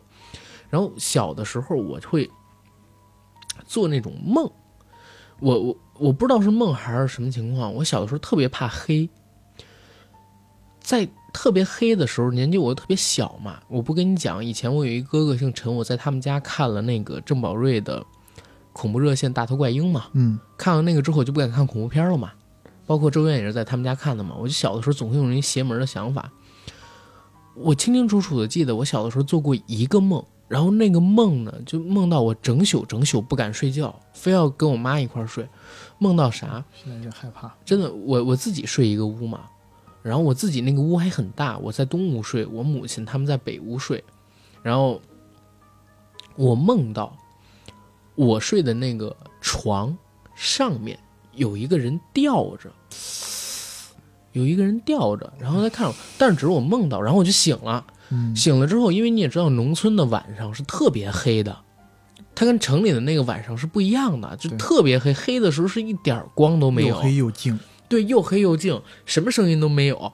然后我我就自己天盯着那个天花板，我总会觉得那上边有有个什么东西，然后我把自己蒙在那个被子里面，然后但是没是他有没有我不知道啊，我只是说那是一个邪门的梦嘛，对吧？但是这个梦我之前没有讲过，就是我总会觉得上面有个东西，我把自己蒙在那个被子里边，要蒙好久才能睡着觉。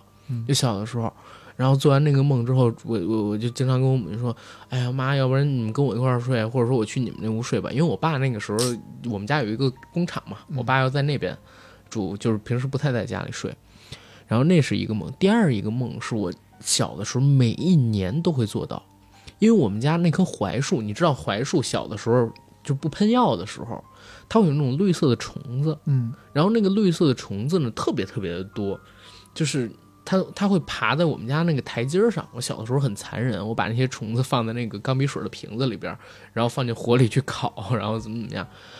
然后但是那个虫子呢，它每年秋天的时候会结蛹，成那种扑了蛾子。嗯啊，shit，就我不太喜欢那种东西，嗯但是可能是因为那个小的时候就经每一年真的都会做一个梦，梦到我们家那棵大槐树下面有一个特别大的茧，那个茧有一人多大，然后在那个茧里，我清清楚楚的我自我我不知道我我它没有破茧而出，但是我知道那个茧里是什么。那个茧里是一个上半身是女人，下半身是那种虫子，就是飞，就是那个蝴蝶的下腹，那种特别大的那种下腹一节一节那种，那那种肚子的一个女妖。然后那个女妖是有蝴蝶一样的翅膀，但是蛾子的翅膀跟蝴蝶的翅膀不一样，蝴蝶翅膀很漂亮，蛾子的翅膀是那种灰色的，带着大眼睛的那种灰色。还有很多粉，对，然后我小的时候就对我小的我特别怕虫子，或者说讨厌虫子，就是因为这个。然后我小的时候看到就做这个梦嘛，我就会干什么事儿呢？我就会跑出家，在梦里跑出家，跑到我们家附近的那种嗯石头堆啊、砖头堆啊，农村经常有这些东西嘛，然后沙子堆啊，跑到那边躲着不回家，甚至在那上面挖洞住在那里面。梦里的我是那样的啊，住在那里面不敢回家。然后那个在茧里的女人就会破茧而出，然后去捉我。我知道她捉我，所以我要躲着她，我不敢回。我不知道她为什么捉我，但我知道她要捉我。然后每一次都会发生一个什么事儿？我跑到我奶奶家附近的农田里，在那个农田里边呢，发现一个六方体的一个类似于盒子，但是那个六方体，你知道有那种水泥做的那种水池吧？嗯里边是钢筋，嗯，然后外钢筋的外边是用水泥包的，那钢筋能提供给它整体的一个结构嘛，让它不散之类的那个，但是是一个六面的，就是一正方体。然后我我在我每次梦到我到了那个农田里的时候，就不是我一个人了，我身边会有几个小伙伴儿，我们会把那个六六面体打开，也不知道是锤开还是怎么弄开，里边呢有一个道士，就是林正英那样的道士，穿着黄色的道袍，手里拿着一根葫芦的那个道士，那个道士会帮我们把那个女女女妖给驱走。但是小的时候，每就是有一段时间，每一年都会做这个梦，所以我就会觉得就很诡异，你知道吧？后来我好像发现，就是自己为什么会做那个梦，是因为前两年，我我就是又回去回家那边，然后是那个我那个邻居家的哥哥，嗯。他结婚，然后我去他家那边，然后我发现他们家里边有一本漫画，嗯。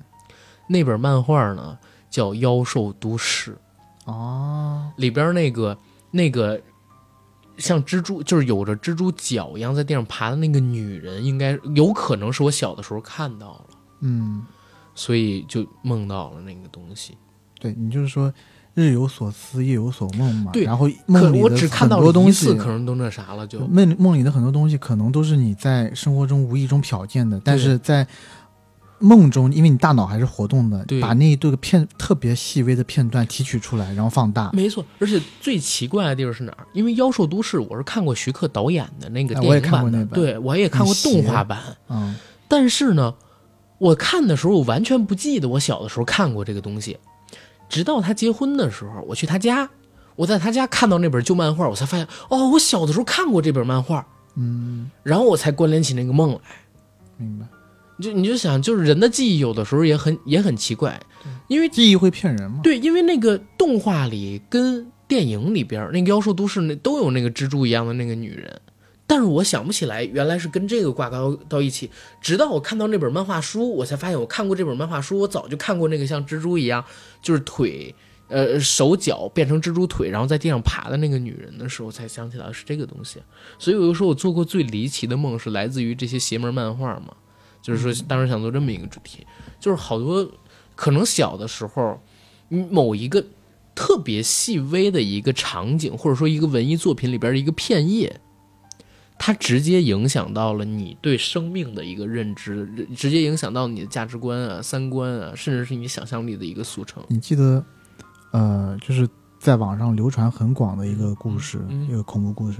因为呃，小孩儿的那个眼睛都是最清澈的嘛，他容易啊看到一些阴阳就眼那个，大家看看不到的东西，嗯然后就有一个呃有一个家庭一个小孩儿你我现在在担心一个事儿。啊，因为我本来是想今儿晚上回家剪这个，我有点不太敢剪了。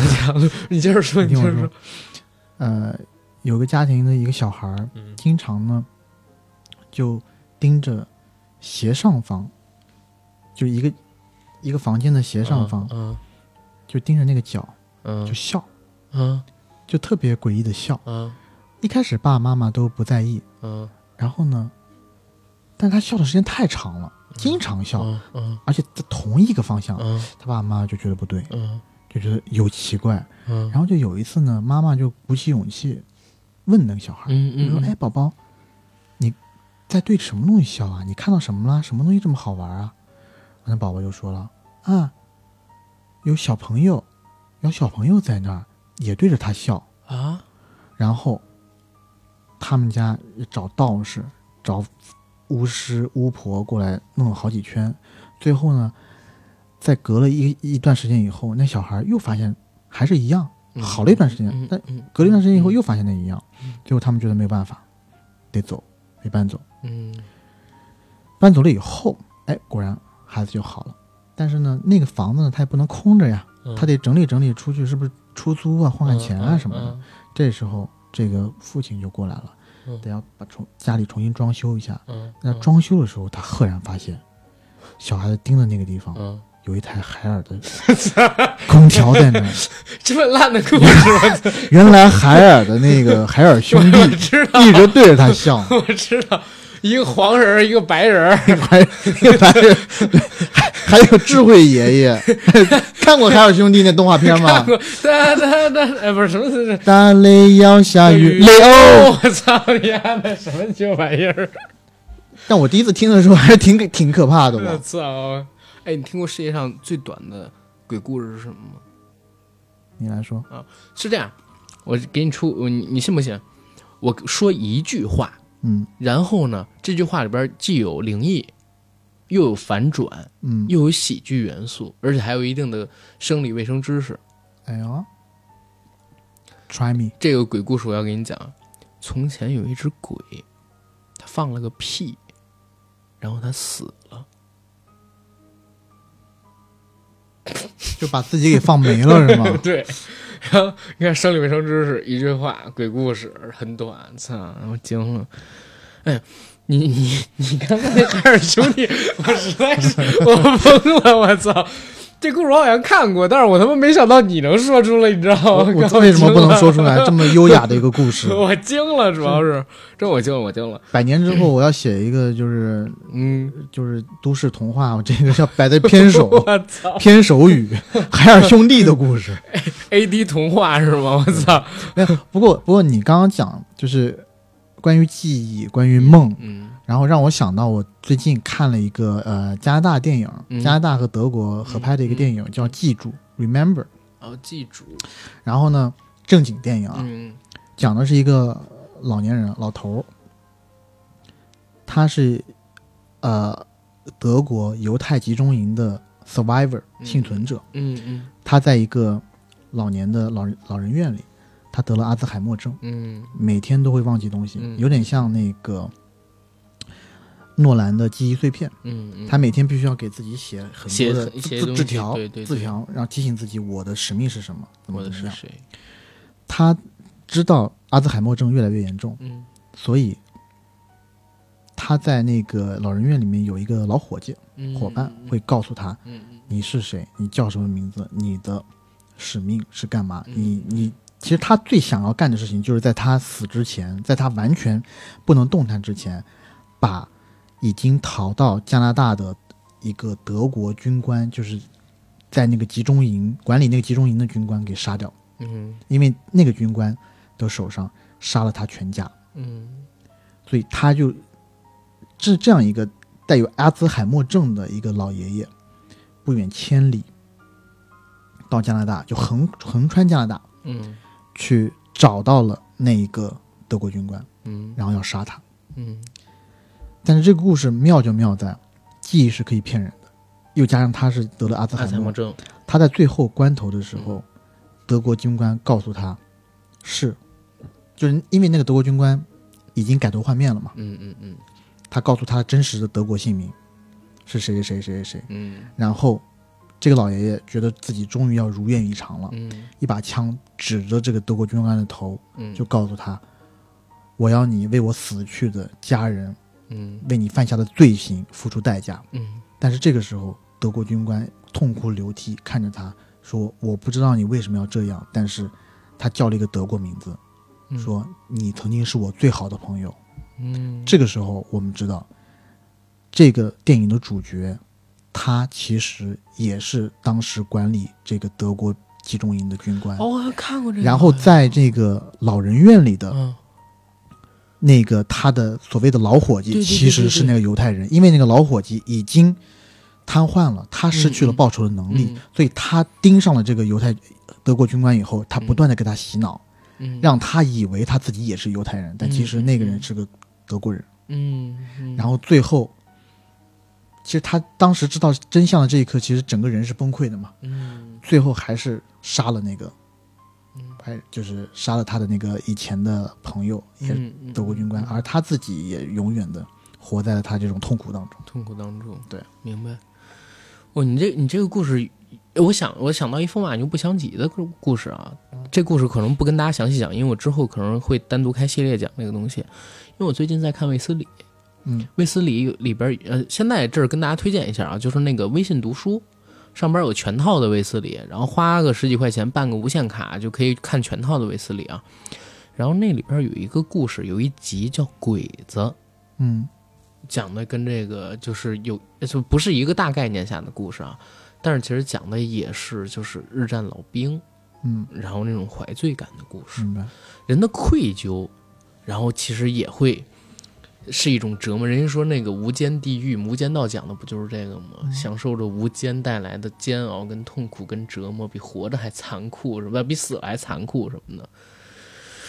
哎呦，说哎，说到这个灵异故事，我有想到一个，就是北京流传很广的故事，是不是那个什么公共汽车什么的故事不？是，就是朝外八十一号。京城八十一号？嗯，朝外八十一号你去过吗？没有没有没有，我去过，就在朝阳门那边嘛，嗯，对？吧？然后他那个地儿，其实你你过去看就是一栋普通的房子，也没有什么乱七八，但是你就会觉得很怪，一个普通的房子为什么它不拆迁呢？然后不改建呢？什么乱七八糟的东西，到底是不是因为真有什么达官事儿显贵，哎，对，真有什么事儿，还是说没啥事儿？但是呢，因为声名在外，没人愿意买，没人愿意开发这块地儿搞的，然后呢，东西，朝外八十一号发生的故事传说很多啊，就是现在你到网上去搜，有好多个版本，最朴素普遍的一个版本，或者说我知道的一个版本是说一家人，然后先是离奇在那边死掉嘛，之后还有陆续的事儿，包括哎。午夜北平，奈飞做的那个这个戏，你有了解过吗？邪不压正那里边提到过，就是有一个呃驻中国的一个哪个国家大使，他的女儿五脏六腑被掏空了，然后尸体被发现，当时传说是狐狸精弄的，这是发生在民国时期。或者说清末民初时期的一个真实事件，也是当时轰动了整个北平，甚至当时连《华盛顿邮报》啊，还有那个《泰晤士报》之类上面都有报都有报道的一个真实的故事。然后这个事儿呢，呃，在《邪不压正》里边有一个简单的提起。后来传说说那个奈飞当时是想让姜文来做这个戏的男主角，这个戏叫《午夜北平》。我不知道这个戏现在有没有启动，或者说到底有没有这个项目。但是这个事儿本身也是其实遇到狐狸精，一直以来都是一个，我们很喜欢的东西。但 是但是，靠我惊了。但是一直以来，狐仙儿这个东西都在这个中国的道教文化当中是有提及的。那之前我还做过一期有关于狐仙的节目，大家知道狐仙是有正神位的吗？是真的有正神位的。中国道教，如果你要论根正苗红，天师教，对吧？这是不得不论的嘛。然后天师教里边，张天师包括他那几样宝贝，在历史上边你自己去追溯吧，绝对都能追溯得到。而且连明朝的时候，连正史里边都有记载，张天师治水、杀蛟。在他做这些事的时候，有两只狐狸曾经帮过他的，所以在天师教里边是有供狐仙的。然后狐仙不仅仅是现在我们说的那个龙虎山，对吧？嗯，现在台湾还有正经的一个狐仙庙。哎呦，对，所以就是本身狐仙他在道教里边是有正神职位的，是做过好多的事儿。然后，嗯，传说当中香港当时不是八十年代有什么风水大师，嗯然后曾经发现过这个在地基上边的狐狸头像，啊，然后产生过斗法等等等等的故事吗。小的时候有一部因为这个人改编而来的电影，就是讲狐狸精的，那电影叫什么名字我忘记了。但是里边有一个片段我印象特别深，后来我也不知道是那个雷公超还是雷公致敬，我也不知道雷公有没有看过，开玩笑啊。嗯雷公在《普罗米修斯》里边致敬了这个镜头，就是有一对男女，他们俩在那浴室里边正在激情的洗浴呢，然后一边亲热一边洗浴，然后突然之间一个异形来了，然后咔，异形那个舌头出来，把他们俩给冻穿了嘛。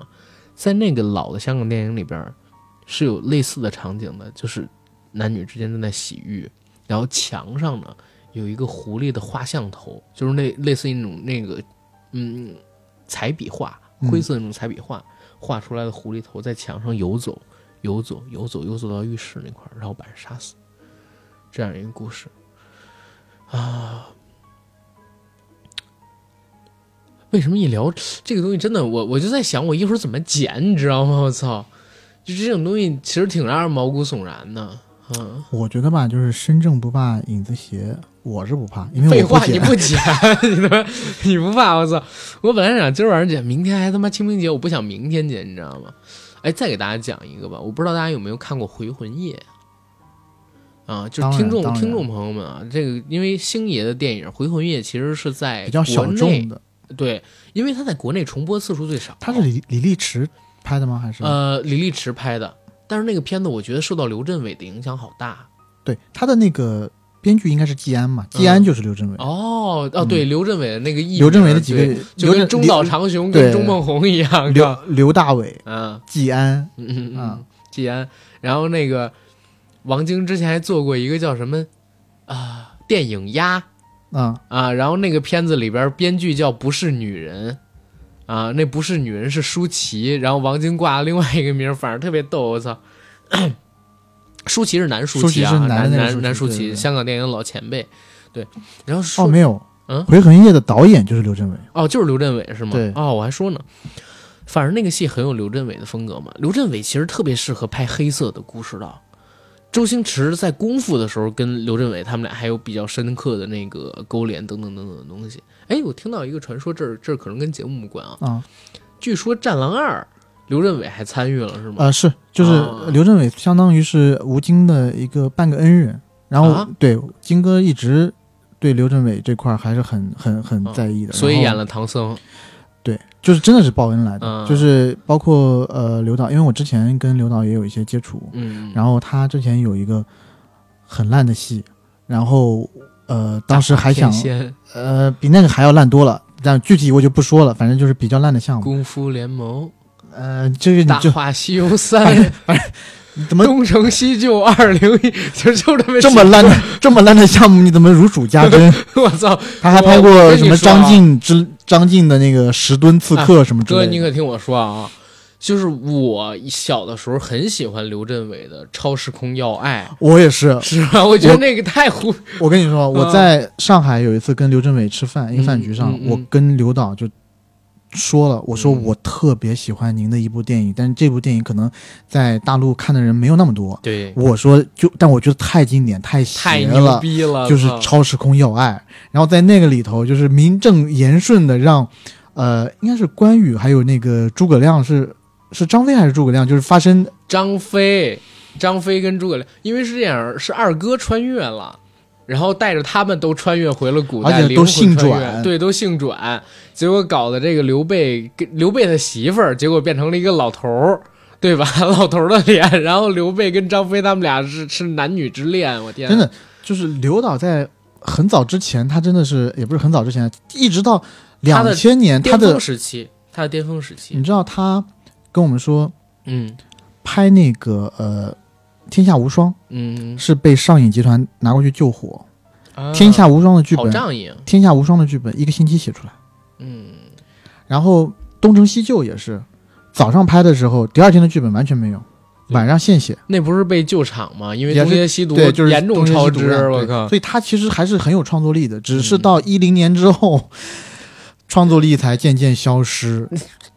就其实他的一些就没了，我感他觉他他的一些就是概念还是好的，嗯但你要让他真正写的话，其实跟一大波香港北上的导演一样，他的年龄到了，他其实创那么飞的东西，也不接地气了，然后他这呃，包括笑点和梗和一些桥段都是在吃自己的老本，对。所以后期我们看他作品不太多你不是说我如数家珍吗？就是因为我特喜欢《超时空要爱》，啊。所以就是他的作品，我是真的我都看了，但是越看到后来，就是就是后期的时候，《情颠大圣》其实都还凑合，嗯《情颠大圣》某些角度上面来讲，我觉得甚至比《伏妖》篇都好，就是《情颠大圣》啊。但然后他之后的就就从月光宝盒开始，我就发现有很大很大的问题了，是的，嗯就是嗯。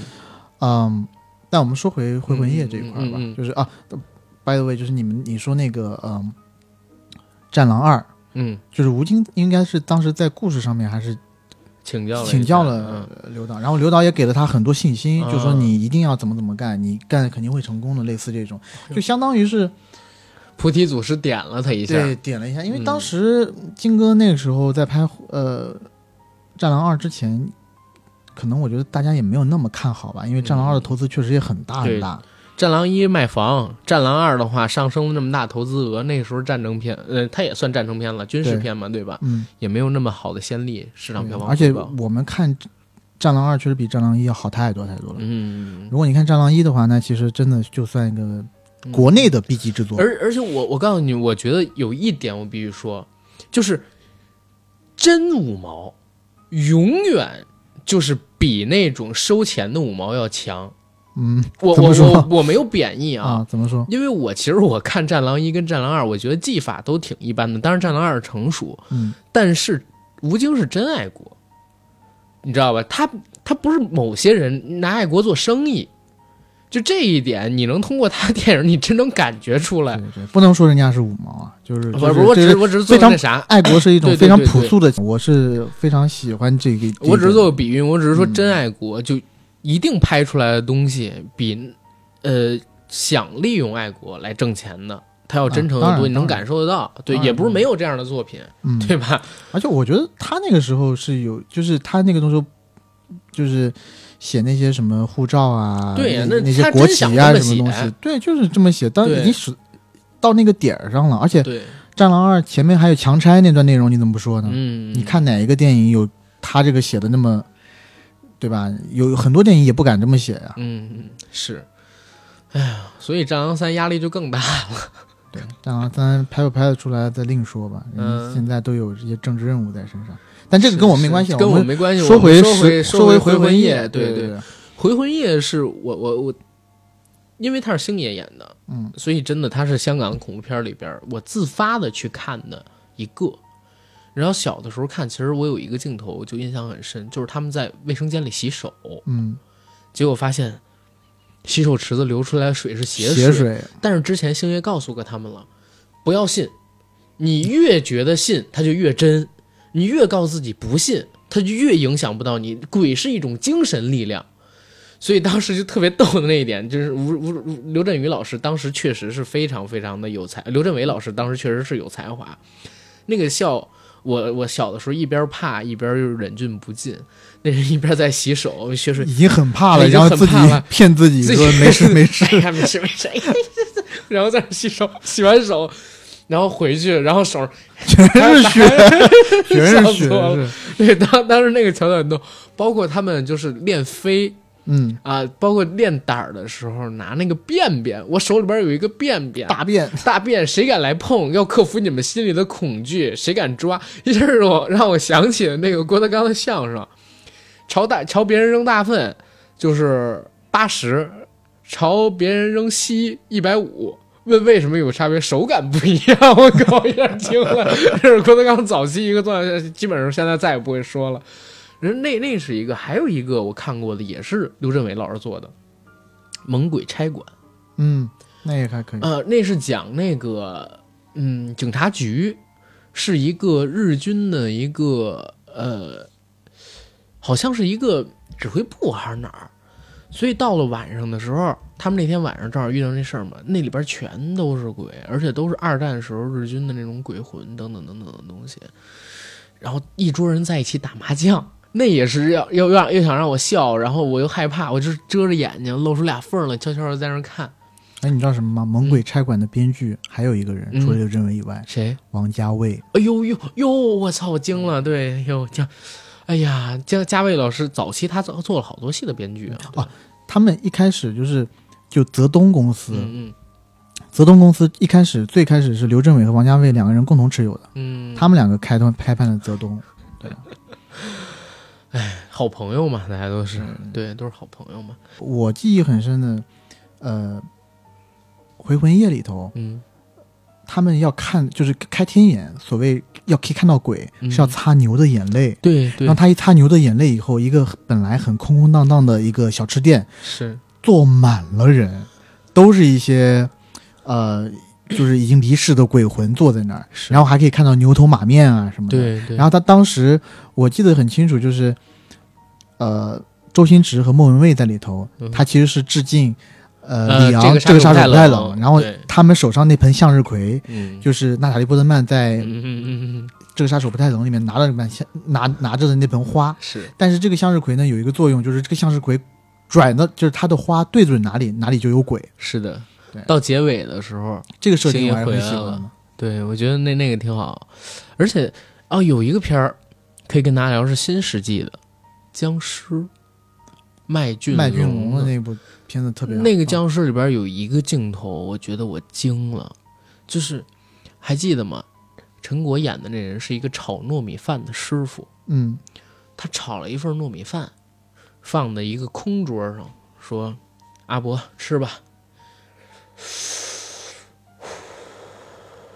吐了一口烟，嗯，结果你看着那桌子不是空无一人吗？烟出去之后，隐隐约约有一个人的形形状，是我操是是，一下一下，噌家伙就起了，就那股氛围一下出来了，我操！僵尸是清水虫做监制的呀。那是在他妈那个香港，当时拍出一种就是魔，呃不不是魔性，对吧？就一股一股阴森森，当然是也本身很压抑了，嗯对吧？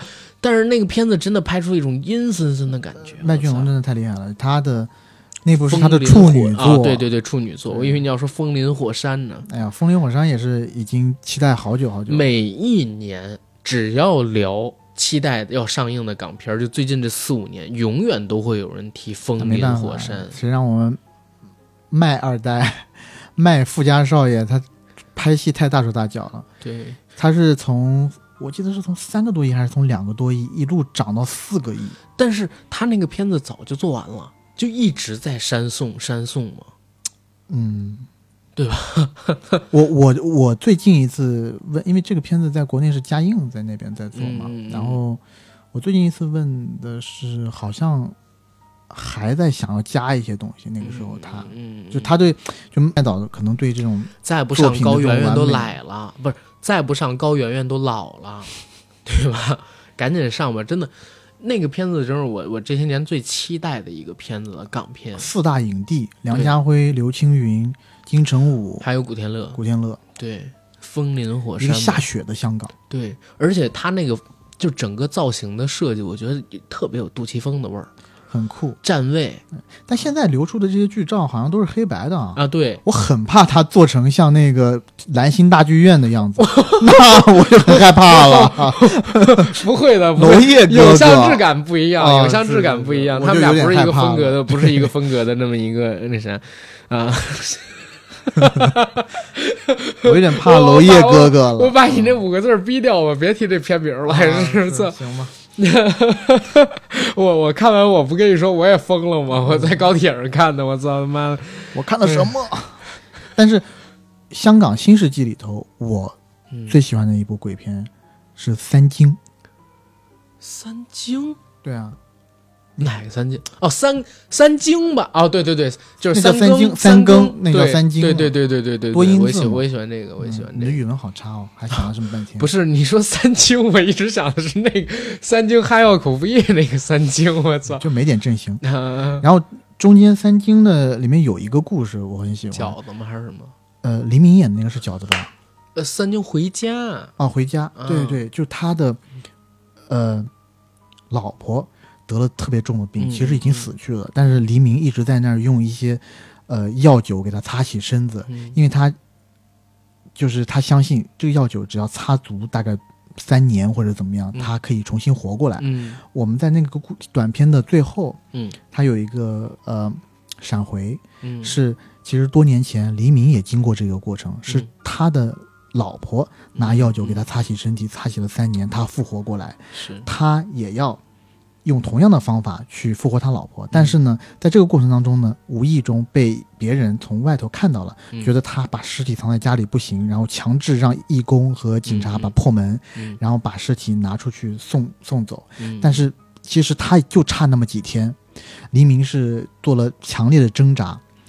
最后一个镜头我记得特别清楚，就是黎明当时是哭着流着泪，然后看着义工把他们嗯那个老婆的尸体送走，但是这时候镜头慢慢移到这个老婆尸体的手的部位，嗯。他手突然动了一下下，对，就告诉你其实马上要成功了，嗯。但就是在这一刻 被人为的所毁掉了。是的，就是黎明在那部戏里边确实是演技巅峰，演得。好演得好而且那个时候他颜值也非常非常高。我我自己说一个私心的话啊，我一直以为就是刘德华跟郭富城不吃发型，然后学友呢就是其实板寸也很有味道，但黎明老师呢基本就得靠三七分去拯救。但是他年轻的时候那个帅劲儿配上三七分头是真棒，哎呀，三更之回家，我没想到你能提这个片儿，这片儿太太老了，因为它其实是中泰合拍，零二金金之云是导演了。嗯，但是中不是我说中泰合拍，啊，是是，他有他有三个导演，陈可辛，陈可辛对呃陈可辛拍的那好像就是《三更回家》那个那一段儿，如果没记错的话，所以在那个《建国大业》里边，当时陈可辛导的那一小段里，还让那个黎明露了一段，是黎明下棋，嗯啊对弈博弈的下围棋的那一小段，然后在你要这么提的话，两千年代可能还有一部鬼片儿，我想提老李，或者叫啊老黎老厉啊，老李厉那部片子也很邪，直立的意思是吧？呃，我要查一下他的、嗯他的那个呀，sorry，就是他的俚语到底是什么意思？对，因为是个粤语来的，对对，我知道粤语有直升、直立，对吧？直升就是随机应变的意思，直立好像是找死的意思还是怎么样？我忘记了粤语里边，这可能那两广地区的朋友告诉我们，或者香港地区的朋友告诉我们“老力”这个词到底是啥意思。但是那那个片子最后就告诉你，全他妈都死了。前边一百分钟你整的那些事儿全都是没有用的，你救什么人啊？拯救他们有什么用？他们只是为了占你的肉身而已。然后这些人早就都死掉了，对吧？我记得老力当时有一个海报，上面写的特别好，就一句话：“我们的城市被塞住了。”操，那个概念很牛逼啊，老力可以简单的理解成打劫的意思，啊啊！但其实它是一个外来词，源自于英文 rob，泛指人物品未经允许下非正常的带走，呃，有、哦有抢东西、偷东西或绑架等意思，并有一种哦强烈的强夺的意味。哦，明白，那就有点像夺舍，对吧？抢劫或者夺舍，所以叫老力的话，就综合了这几个意义。像这种啊，就是结尾带反转的电影，嗯国外其实很多。嗯，呃，大家耳熟能详的第六感、啊？第六感，第六对感对吧？我们讲鬼片嘛，第六感这个就不多赘述了。还有一部尼可基德曼演尼可基德曼演的、呃《小岛惊魂》，嗯我不知道你看没看过，讲的是、呃二战结束之后，有一个小镇上面一栋别墅，一个母亲带着一双儿女在别墅里面生活，一直等待着她的军官丈夫回回家。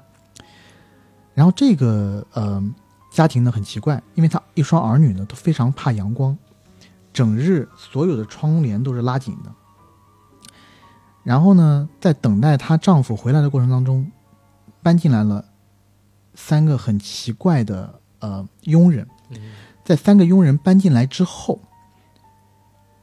这个家里发生了很多奇怪的事情。嗯比如说，儿子经常跟他讲，他看到钢琴在不自主地在动，钢琴自己在响，在动，琴键在动。嗯嗯女儿呢，会听到走廊上会有小孩走来走去的声音。嗯那一系列的怪事之后，尼克基德曼演的这一家之主觉得不能这样了，他得找神婆、找这些巫师过来驱魔啊，干嘛的？嗯啊、中间呢我们就不做特别详细的剧透，但是最后 review 出来是什么呢？嗯。最后发现是这一家人其实早就死掉了，嗯，我没有就是看过这他的就是尼可基德曼本人，包括他一双儿女都是死掉的鬼魂，所以他们才怕光。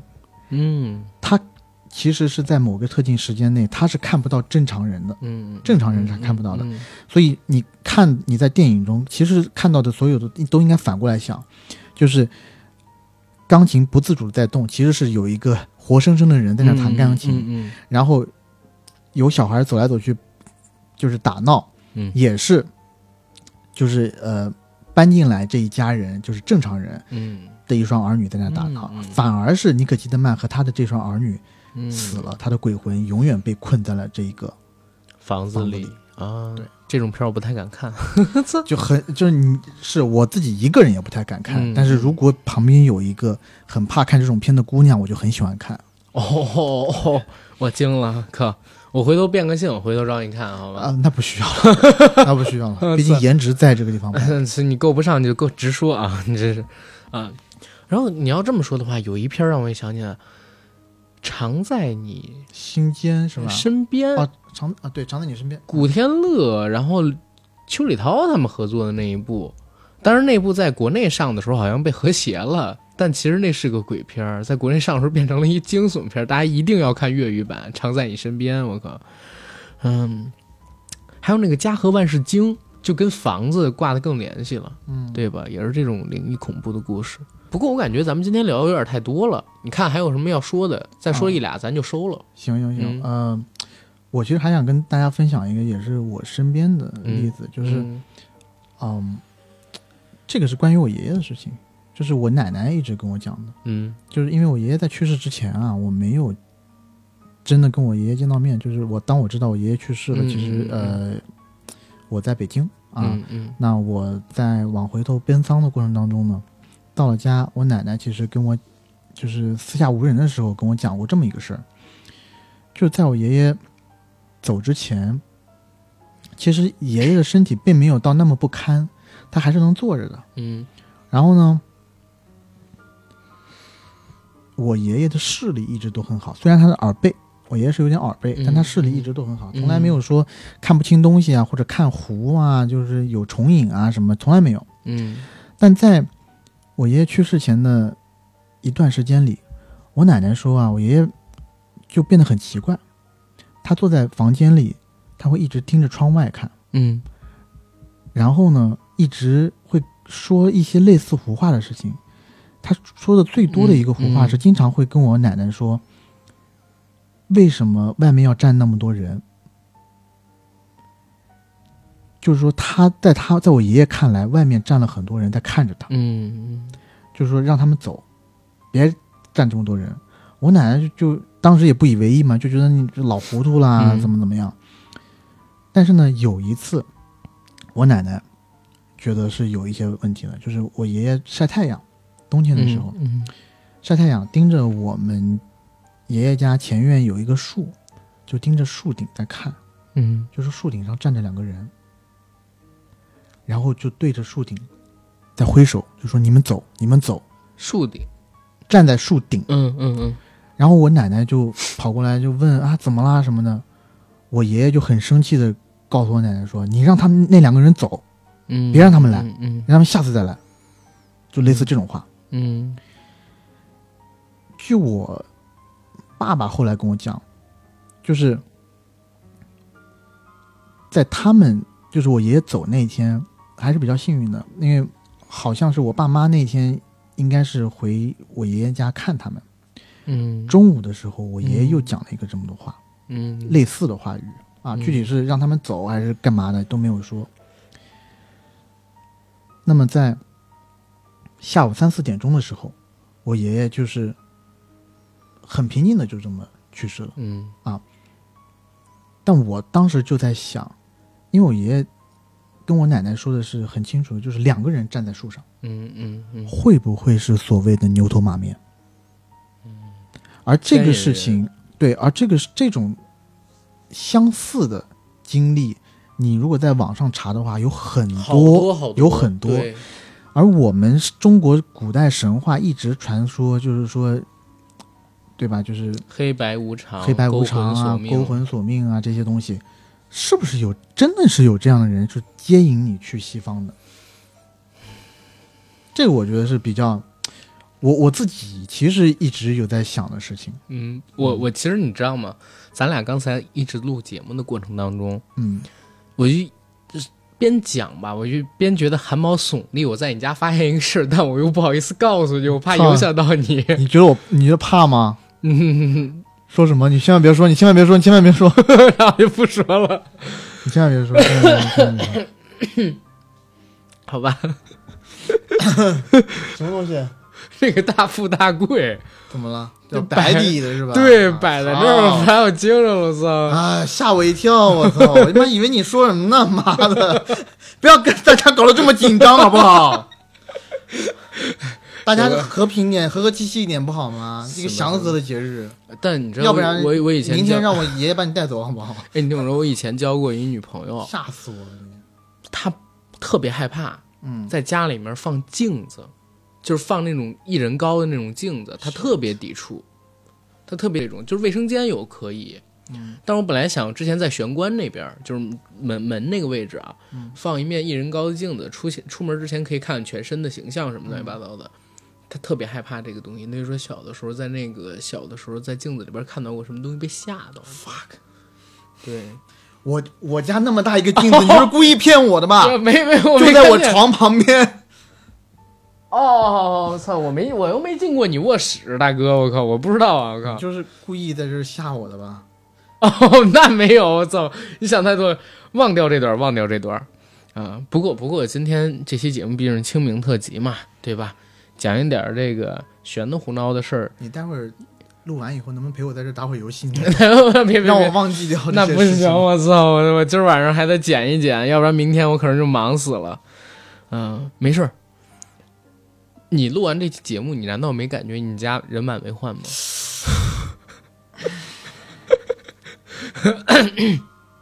没事没事没事，我们可以收了，可以收了。啊！我还想补充一个，你说，这个是我这两年有的感悟，嗯就因为我家在南方啊，嗯嗯，嗯南方冬天我老回家是吧？老家过年回家的时候都很冷，知道吧？南南方的那种湿冷，我和我的伙伴们给他的一个定义，嗯那个湿冷大概冷到什么感觉呢嗯？就像你坐在家里啊，有一群女鬼抱着你，就那么冷。